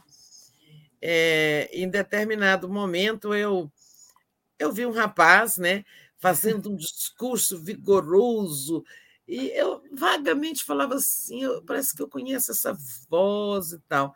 Mas achei o discurso dele muito importante. Depois me chamaram ali à mesa, eu até me sentei lá mais para trás, porque tinha muita gente ali para falar, eu não queria nem falar, nem nada. É, é, mas esse rapaz passou por mim e tirou uma fotografia. Esse mesmo rapaz. Ah, tá bom. Depois eu comecei a tossir, né? Vocês sabem, é, e, e fui lá fora tomar um um, uma água, um café para lá fora, lá numa antessala do auditório, porque eu tinha começado a tossir. Ontem eu tive a tal crise de musculatura, hoje eu estou querendo tossir. Aí o, o, o rapaz falou comigo, esse mesmo rapaz, falei, muito boa a sua fala e tal. Eu sei que começamos a conversar e, e, ele disse: Ah, sim, vou voltar para o Rio amanhã de ônibus, não sei o quê. Eu falei: Ah, você vai do Rio? Vim e tal. Conversa vai, conversa vem. Era, sabe quem? Que eu não reconheci. Quem? André Constantino. Tá aí, olha, achei linda essa foto de vocês dois. Tá tão bonita aí, Tereza. Pois é, Enfim. é, o André. É... Mas olha só, quando eu encontrei ele lá fora, eu falei, André, no vídeo, olha, você. Ah, tá, a mesma coisa está nesse vídeo aí. O André é muito mais claro, claro que ele tem um fenótipo afrodescendente, como eu também, mas é, é eu acho que o, o boné dele ensombrece o rosto uhum. e ele fica muito mais colorido, né? Moreno, nas fotografias ou nos vídeos do que ao vivo, sabe? Eu não reconheci de jeito nenhum. É, ele disse que você disse que ele era mais gordo também, Tereza. Não, mais magro. Eu ah, achava ele no vídeo que ele é aquele, aquele tipo magro e alto, e ele, na verdade, ele é médio, é. né? E nem é tão magrinho. Mas a minha é. ideia, como, como é que é, assim, vídeo e fotografia, engano, a ideia que eu tinha do André Constantino é completamente diferente do que ele é, na verdade. É. Mas eu, eu sou péssima fisionomista mesmo. Muito engraçado isso, essa história. Ah, ele falou, vou mandar para Daphne. É, ele mandou logo cedo, eu acordei com essa foto. Até mandei para você também, Tereza. Ah, tá eu já nem mexi no telefone. Ainda tive esse problema aqui de internet, fiquei fuçando aqui no computador. Mas vamos em frente. Vamos, embora, vamos, vamos em frente. É... Mas o trompetista, deixa eu fazer uma pequena homenagem ah, ao tá. Fabiano, né? É Fabiano merece. Fabiano agora é candidato, é, todo mundo conhece a história naqueles tempos difíceis para o PT, né? É, pós-golpe da contra Dilma, pós-derrubada da Dilma, Lula preso, vestir uma camisa vermelha era correr risco na rua, né? Naqueles tempos difíceis, é, o trompetista saía por aí e tocava Lula lá, né? E ele é, cumpriu esse papel, né, assim, de ser, de certa forma, a voz da resistência do partido, né? Naqueles tempos é, em que, quando ele tocava, as pessoas lembravam que havia lá em Curitiba, numa sala, numa cela, um Lula preso, né, um grande líder injustamente preso, é, e que o Brasil estava vivendo algo de anormal. Né? O, o trompete do Fabiano é, lembrava as pessoas né, do que estava acontecendo. E agora ele é candidato, e eu, eu resolvi lá dar meu abraço nele, porque uma pessoa por quem eu tenho muito carinho, que eu sempre encontro por aí. O Fabiano tem um discurso muito potente também, né? E ele é muito corajoso, né? Tem aquela cena dele com o trompete na frente dos tanques. Acho que foi naquele dia fatídico 7 de setembro. Então, ele é uma pessoa muito corajosa. Aí, pois é, aí passou, passaram a levar ele pelo Brasil para ele tocar em tanto quanto é lugar. Eu mesmo estava em Goiânia fazendo conferência. Me escrevo, Fabiano, estou aqui em Goiânia, vamos nos encontrar. Depois estava em Curitiba, estava lá o Fabiano. Ele sempre aí né, com seu trompete, ele virou um símbolo, né? o ícone talvez mais forte dos períodos mais difíceis para o PT. Com certeza. Lady Bird lembrou aqui que ele tocava nas entradas ao vivo da Globo. era muito bom mesmo. Do nada, é, o negócio, é, o negócio dele era descobrir onde ia ter uma é. cobertura é. ao vivo para ele ir lá para perto. Então, Exatamente. ficava olhando a pauta jornalística, tipo, amanhã cedo vai ter um encontro do presidente Temer com os governadores. Ah, então é o lugar dele ir, que vai ter uma entrada ao vivo de televisão. Então, ele se postava lá. Se posicionava, muito bom. Tereza, queria trazer para você comentar aí a pesquisa Quest. Ontem a gente trouxe, é, não detalhadamente, né, porque tinha acabado de sair, mas queria que você falasse um pouco mais detalhadamente agora, pegando aí de, é, mais, é, enfim, a, por idade, por sexo, por região. O que, que você pode trazer aí, analisando é, essa pesquisa presencial? Isso. É, a gente ontem fez um pouco no Boa Noite, mas sempre tem algo mais. Mas antes disso, vamos ver o seguinte, né? Que saiu hoje a parte, conforme a gente disse ontem, saiu hoje a parte paulista da pesquisa, né? Que não hum. foi divulgada ontem, só hoje. Vou colocar aqui. É, vamos começar só por ela, depois a gente volta a detalhar a pesquisa nacional. É. O Haddad está então, liderando, né? Com 30% é... das intenções de voto, seguido pelo Márcio França, com 17%, e pelo bolsonarista Tarcísio Freitas, com 10%. O governador Rodrigo Garcia tem 5%. Então, passo para você, Tereza. Pois é, é ali é um quadro, claro, de segundo turno, né? É, que se mantém, sobretudo, por causa da existência de duas candidaturas de esquerda. Né? O Márcio França está é, tá bem posicionado, tem 17, o Haddad está na frente com 30. Mas se eles conseguirem um acordo até a época do registro das candidaturas, né, em julho, é, isso é, seria muito importante para tornar a eleição mais segura e aí sim, quem sabe, até ganhar no primeiro turno, que Haddad e Márcio França somam 47%, né? Isso já quase dá é, para ganhar no primeiro turno. mas, de qualquer forma, é, um, é surpreendente a mudança de aceitação de candidatos petistas em São Paulo, onde sempre o PT enfrentou resistência, aquele domínio tucano é, e tal lá. Né? É, é, eu não vi. Não, era isso. Eu queria ver era a posição. Tem a, o Lula em São Paulo. Deixa eu colocar aqui o Lula em São Paulo agora. Só um minutinho. O Lula está liderando em São Paulo com 39% dos votos contra 28% dos votos de Bolsonaro. Né? Segundo aqui a nossa matéria, a liderança folgada de Lula no estado é fenômeno inédito nas eleições presidenciais. Exatamente, porque quando o Lula disputava com tucanos, né, ele não ganhava em São Paulo. Geraldo Alckmin, Serra, né? É, é, o Lula disputou com Serra em 2002, disputou com Alckmin em 2006. É, o Lula, não depois teve Dilma, mas o Lula mesmo. Então é uma reviravolta muitíssimo importante. É, fruto do arrependimento de todos aqueles que votaram Bolsodória, né? fruto também do desgaste tucano lá, é, e, sobretudo, do, da decepção com o Bolsonaro, que ganhou bem em São Paulo, e até seu filho, Eduardo Bolsonaro, foi o mais votado do Brasil, né? 2018. Então, são notícias de mudanças importantes no cenário. Né? Olha, é, vamos só revisitar rapidamente aquela pesquisa é, nacional, né, a Quest Nacional, é, ela teve Lula 54, não, é, Lula 46, Bolsonaro 29.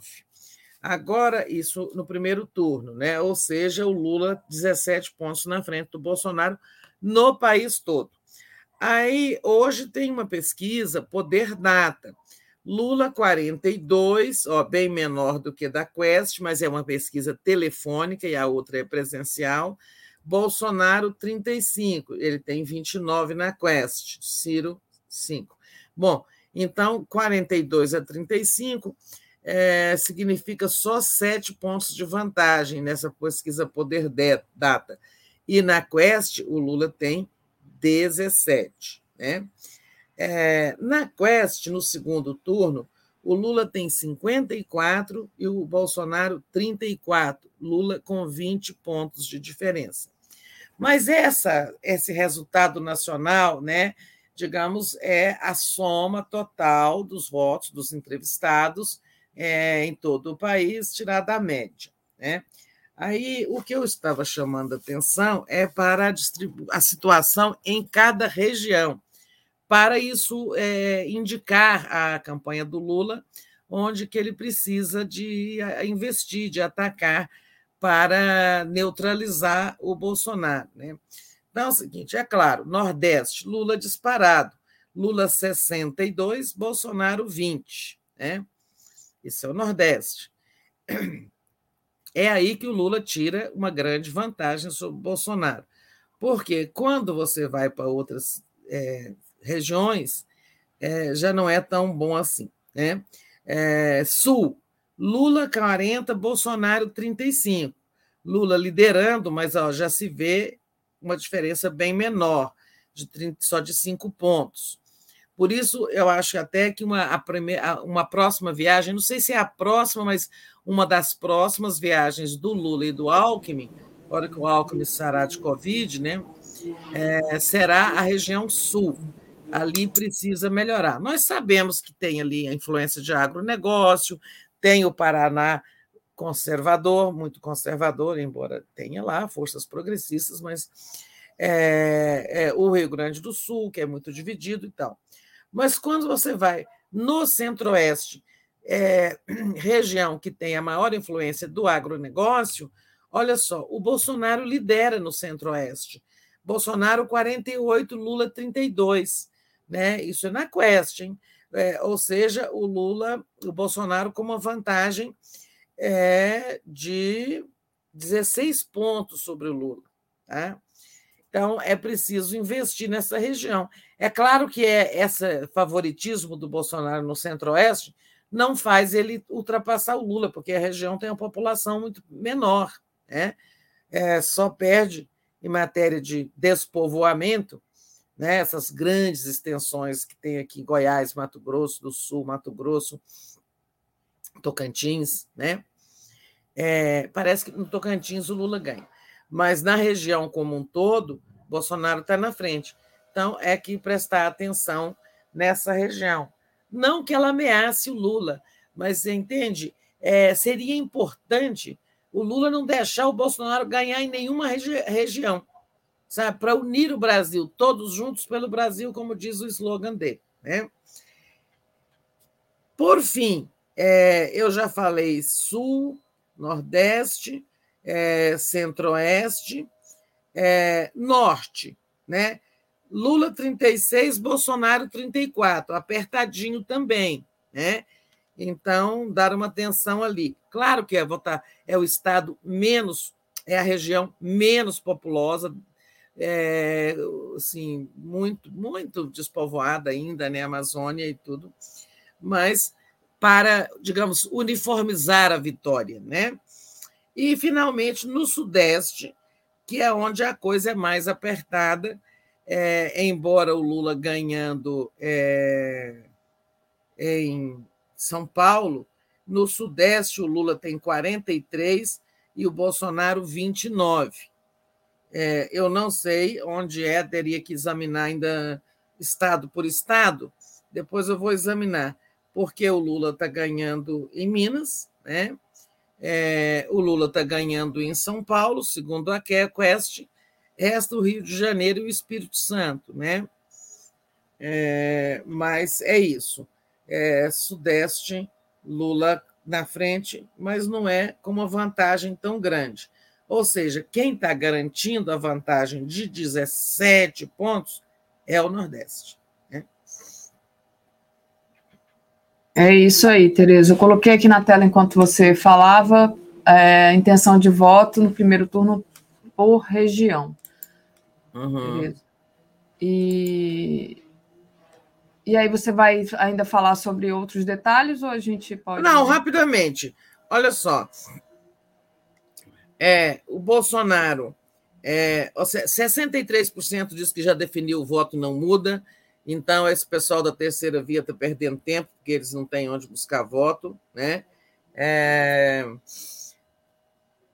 o Bolsonaro com a rejeição de 59%, que não votariam nele de jeito nenhum, né? isso é péssimo para ele. É... E temos um dado interessante que eu queria destacar, que é o seguinte. É... Lula tem... entre as mulheres. Olha, 51, 51% das mulheres votam no Lula contra 22% do Bolsonaro né? Viva nós. É, se uhum. dependesse de nós, era primeiro turno. É, já entre os homens, a vantagem é menor. O Lula ganha com 42, o Bolsonaro tem 38. Homens sempre mais conservadores. Cara, onde o Lula tem mais voto? Na faixa, é, tem mais vantagem. Na faixa de 16 a 24 anos. Lula 49, Bolsonaro 26. Viva os jovens, né? É. Depois, é, o Lula volta a ter a maior vantagem entre os que têm de 60 anos acima, 49 a 29. Né? É, já no meio, nas faixas do meio, o Bolsonaro melhora um pouco. Por exemplo, entre os de 45 a 59 anos, o Lula tem 42 e o Bolsonaro 33. É o melhor desempenho dele essa Nossa. faixa aí de gente que tem muitas ambições na vida, eu acho, ainda e é, pensam muito em, é, sei lá, em tirar vantagem. Bom, não sei explicar por que as pessoas são mais conservadoras nessa Porque faixa. O pessoal da minha geração é, é conservadora. Pronto. É, é, é o Rodrigo dizia: essa é minha turma, é, minha de 45 a 59. É, se a gente fizer as contas, né? É, nem são os jovens que estão vendo o que, que é a direita, né? esses jovens que estão votando maciçamente no Lula, eles estão vendo o que é uma direita, o que é o conservantismo, o que é um governo reacionário, né? E os de mais de 60 têm lembrança do que é lutar pela liberdade contra uma ditadura, contra é, essas coisas todas. Essa geração do meio, eu acho que é assim, ó, de 40, onde eles são mais conservadores, é, é uma geração que cresceu ou viveu já na democracia e não, é, não tem muita noção da importância né, da resistência política ou das diferenças. É, eu também não sei, tem que, tem que refletir mais com calma sobre isso, mas esse é o dado que eu queria trazer. Né? E nas uhum. questões de renda, olha só, olha que como isso é interessante. Dizem que o Bolsa, o, o Auxílio Brasil está ajudando muito o Bolsonaro. Não é verdade. Aliás, o Bolsonaro, inclusive, está querendo gastar milhões, uns milhões aí, sabe para quê? Para trocar o cartão do programa, porque muitos ainda usam o cartão do Bolsa Família para sacar o benefício. E lá está escrito Bolsa Família, que lembra Lula, né? que lembra PT. Então, ele está querendo. Tá, eles estão trocando aos poucos, mas assim, é, são milhões de cartões. Eu acho que eles devem estar com 20 milhões, mais de 20 milhões de família no programa, né? É, isso vai custar um, alguns milhões. É, alguns milhões que podiam servir para outra coisa, né? Mas entre faixa de renda, olha, quem ganha até dois salários mínimos, o Lula tem 57, o Bolsonaro 19. Então, não são entre os mais pobres, o Lula está disparado, né? não, o Auxílio Brasil não está dando esse efeito que eles falam. Né? Lula 57, ele 19. Já entre quem ganha de 2 a 5 salários mínimos, classe C, né? É, o Lula tem 44 e o Bolsonaro já pula para 30. E entre os que ganham mais de cinco salários mínimos, né, é, que já é uma classe média mais, mais a, a, a, a quinhoada, né? e daí para cima, o Lula cai para 35, o Bolsonaro sobe para 42. Olha como é impressionante que os melhor aquinhoados no Brasil é, são mais conservadores e votam no Bolsonaro. É nessa. Então, isso vale também para as escolaridades. Né? Quanto mais né, a, a escolaridade sobe, melhor o Bolsonaro. Essa é que eu não consigo aceitar. Como é que pessoas melhor escolarizadas são capazes de votar no Bolsonaro? Né? É, eu acho muito claro que, sabe, é uma faixa, mas é, não é, não é, não estou generalizando, né? Mas você achou aí? Hein, Daphne? Está me ouvindo, Daphne? Oi, oi, oi, desculpa. Tava com o microfone fechado que tá cortando a grama aqui, tá um barulho danado, mas achei, ó.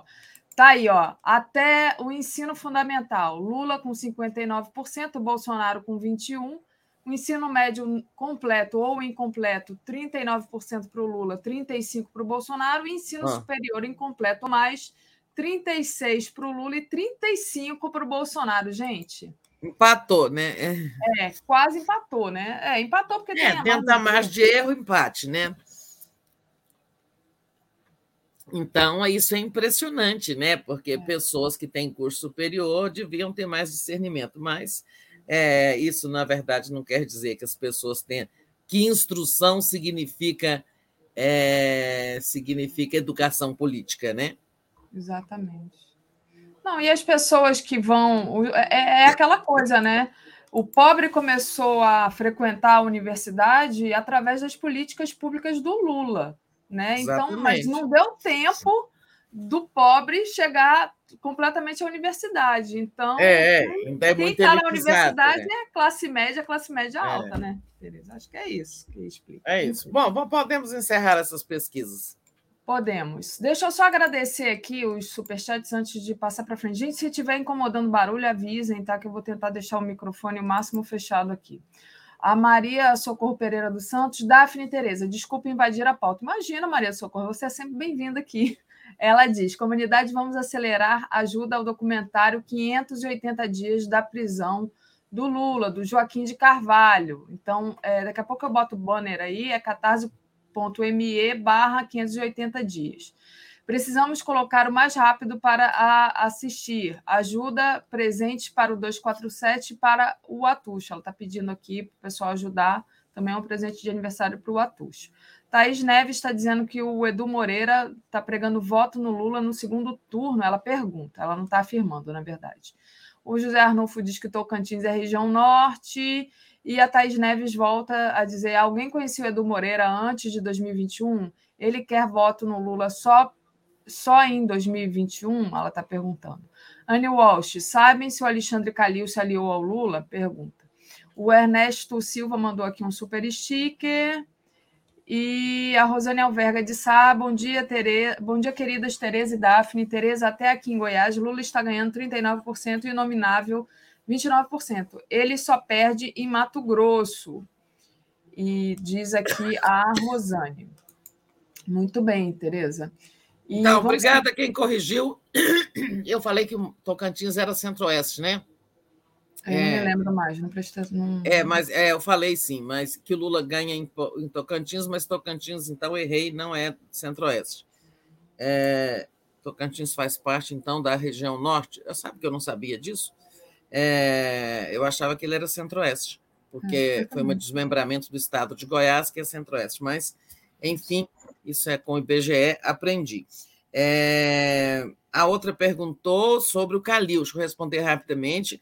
A conversa prossegue. Ontem o Calil declarou que quer uma aliança formal com Lula, quer dizer, uma coligação, né? PT, PSD. Apesar do PSD não estar querendo fazer uma coligação, uma aliança nacional com o PT, mas eles podem fazer a coligação regional só lá em Minas Gerais e vai ser o palanque do Lula é, é, em Minas. Tem aquele problema lá do Senado: é o candidato do PT, Reginaldo Lopes, ou Alexandre Silveira, do PSD. É, nesse momento é isso que está sendo discutido. Mas essa aliança vai sair.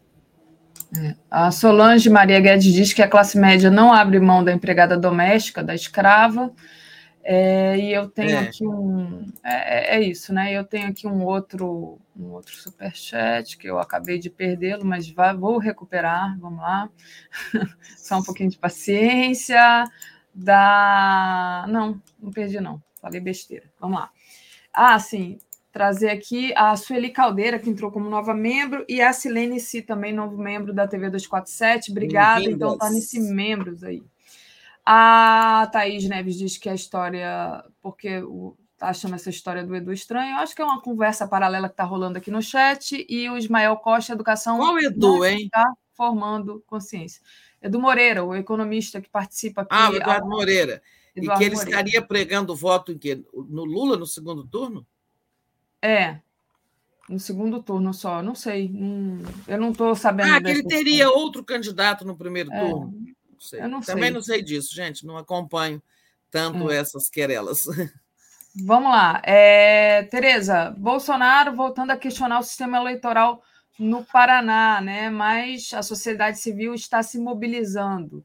Teve o Pacto pela Democracia que entregou um manifesto ao Fux. Como é que está essa é, movimentação do Bolsonaro aí, movimentação golpista e qual é a reação? Pois é, estamos naquilo, né? O, o ministro Faquim, presidente do TSE, anteontem deu aquele chega para lá no, no, no, governo, né? É, não recebeu o ministro da Defesa, não acolheu novas, é, novas, novas demandas, novas sugestões de mexer no sistema eleitoral, fez um teste de urnas ontem, público, aberto a todo mundo, para quem quisesse ir e até desqualificou, porque algumas das sugestões já estão em vigor. Ah, que os TREs participem da apuração, não apenas o TSE. É claro que isso já funciona assim. Ah, o boletim, a urna fecha, termina, termina a eleição, a urna é entregue no TRE, ali são emitidos os boletins de cada urna, são somados, e a soma estadual é passada para o TSE, então não tem é, é, bobagens assim, né? é, ignorância. Depois disso, é, o, o, a gente não viu nenhum movimento de novo. é, dos militares, propriamente dito. Né? Depois desse chega para lá que o Faquin deu. É, mas o Bolsonaro ontem, em, no Paraná, voltou a dizer que exigimos eleições limpas e transparentes, né, que é um direito do povo ter direito ter eleição transparente, como se ela não fosse, né? Em suma, ele fez lá aquele falatório colocando é, mais questionamentos, né? Você pergunta, fala que precisamos de ele, que é, exigimos eleições transparentes, é porque você entende que elas não são, né? Embora esteja provado que são, é, ele fez essa essa nova diatribe lá, que acho que todo dia ele vai fazer uma, né, onde ele falar. E mas o que eu digo é o seguinte, até num artigo que eu recebi recentemente, eu digo, as instituições precisam responder com mais força e a sociedade civil precisa sair da inércia. Fiz um artigo terminando com essa frase. Olha, eu acho que o Faquin respondeu com força, é, o, o presidente do Senado está respondendo bem, o do, da Câmara, o Arthur Lira, fez uma fala ali, não muito vigorosa, mas até saiu da muda. É... E ontem eu vi o primeiro manifesto da sociedade civil. Né? A, esse Pacto pela Democracia é, ele é composto por dezenas de organizações da sociedade civil. É, se você der um, um Google aí para nós, você vai ver Pacto pela Democracia, é uma lista enorme de siglas, entidades de toda natureza, direitos humanos, tal e tal. E o pacto ontem, que é uma, digamos, é uma aliança de, de entidades em defesa da democracia. O pacto levou um manifesto muito vigoroso ontem, entregou ao fluxo, né, para dizer que é, a, que a gente não aceita isso, né? É, é, não, é um lugarzinho que eu vi ontem que tem assim todas as entidades que participam. Quem somos, né? Tipo, quem somos? Eu acho que é assim. É, não é só curiosidade, não, não vem ao caso, não, Daphne, não se preocupe. É, é, mas eu fiquei lendo a lista de entidades que participam desse Pacto pela Democracia, um número enorme, entidades das questões raciais, de, femi, é, de defesa do direito da mulher, de indígenas, é, de várias questões, são muitas entidades. Então, é uma, é uma organização bastante representativa, esse Pacto pela Democracia. Né? E isto, olha só quantas entidades, vai descendo, Daphne, olha para você ver. É, ó, são tudo entidades que participam dessa organização. É. A Tenda, a BI, a BONG, Associação da Parada do Orgulho LGBT, a Braja, acredito agora, tem várias, né? E, é, muitas. muitas. Só para a gente ver que é representativo, né? Esse, Mulheres essa, do Brasil. Esse, é, né? é, pois é, esse, essa frente né, que se chama Pacto para a Democracia, é tudo isso aí. Então, até o Renova BR. É, ah, até o Renova BR. É, pois é, também não são só do campo da esquerda, é. é mas é, é, são pessoas é, que defendem a democracia, são entidades que defendem a democracia. Então, é só para ver esse tipo de ação que precisa ser feita. Né? É preciso que, sabe, mais e mais manifestos, abaixo-assinados, atos com, em defesa do sistema eleitoral, em defesa da prerrogativa do TSE ser o único condutor da eleição, em suma, e condenando esse golpismo aí do Bolsonaro. Em suma, é, daqui uns dias tem, nas próximas horas vai ter um próximo ato, com certeza. Ele está sempre no ataque. Sim. Ele agora não quer nem ir. É, ele está é, estudando que não vai lá naquela reunião Pacto das Américas é, do Biden, né? Que é, é puxada pelo Biden. Já teve uma primeira reunião ano passado, vai ter outra agora em breve, né? E ele está estudando não ir, porque diz que tem que fazer campanha. E, na verdade, é, ele, na verdade, ele quer continuar sendo visto como aliado do Trump, né? É, ele não será bem-vindo nessa organização, porque ele, né, sabe, ele é repelido pelos governos democráticos e tudo. Em suma, não deve ir é, e não está interessado em dialogar com o atual governo dos Estados Unidos. Né? Isso. Tereza, deixa eu só agradecer aqui, aí a gente já fala de outro tema. É, agradecer ao Ismael Costa, que diz: a educação não está formando consciência. Aí a Thaís diz que está perguntando a história é. do Edu porque acha estranha. Tereza, queria, a gente ainda tem um tempinho, que você falasse um pouco sobre a terceira via, né? Presidente do PSDB, MDB Cidadania, se reúne e mantém promessa de candidato único com a pontuação de Simone e Dória nas pesquisas, então vai ser para negociar o segundo turno. Queria que você falasse disso e depois, se desse para a gente ainda falar um pouquinho do Ciro, que saiu hoje uma, uma matéria no 247 que eu achei bem interessante também a respeito do Ciro. Os ataques que o Ciro faz a Lula eles estão sendo viralizados nos grupos dos bolsonaristas. Então, o Ciro aí servindo como é, pelos próprios bolsonaristas, mas sendo idolatrado e utilizado para atacar o Lula. Mas vamos falar primeiro dessa, desse é. encontro do MDB, PSDB e Cidadania. Não, rapidamente, eles se reuniram ontem virtualmente e combinaram que continuam, apesar da saída da União Brasil, é, é do União Brasil, eles continuam negociando para ter até dia 18 um candidato único.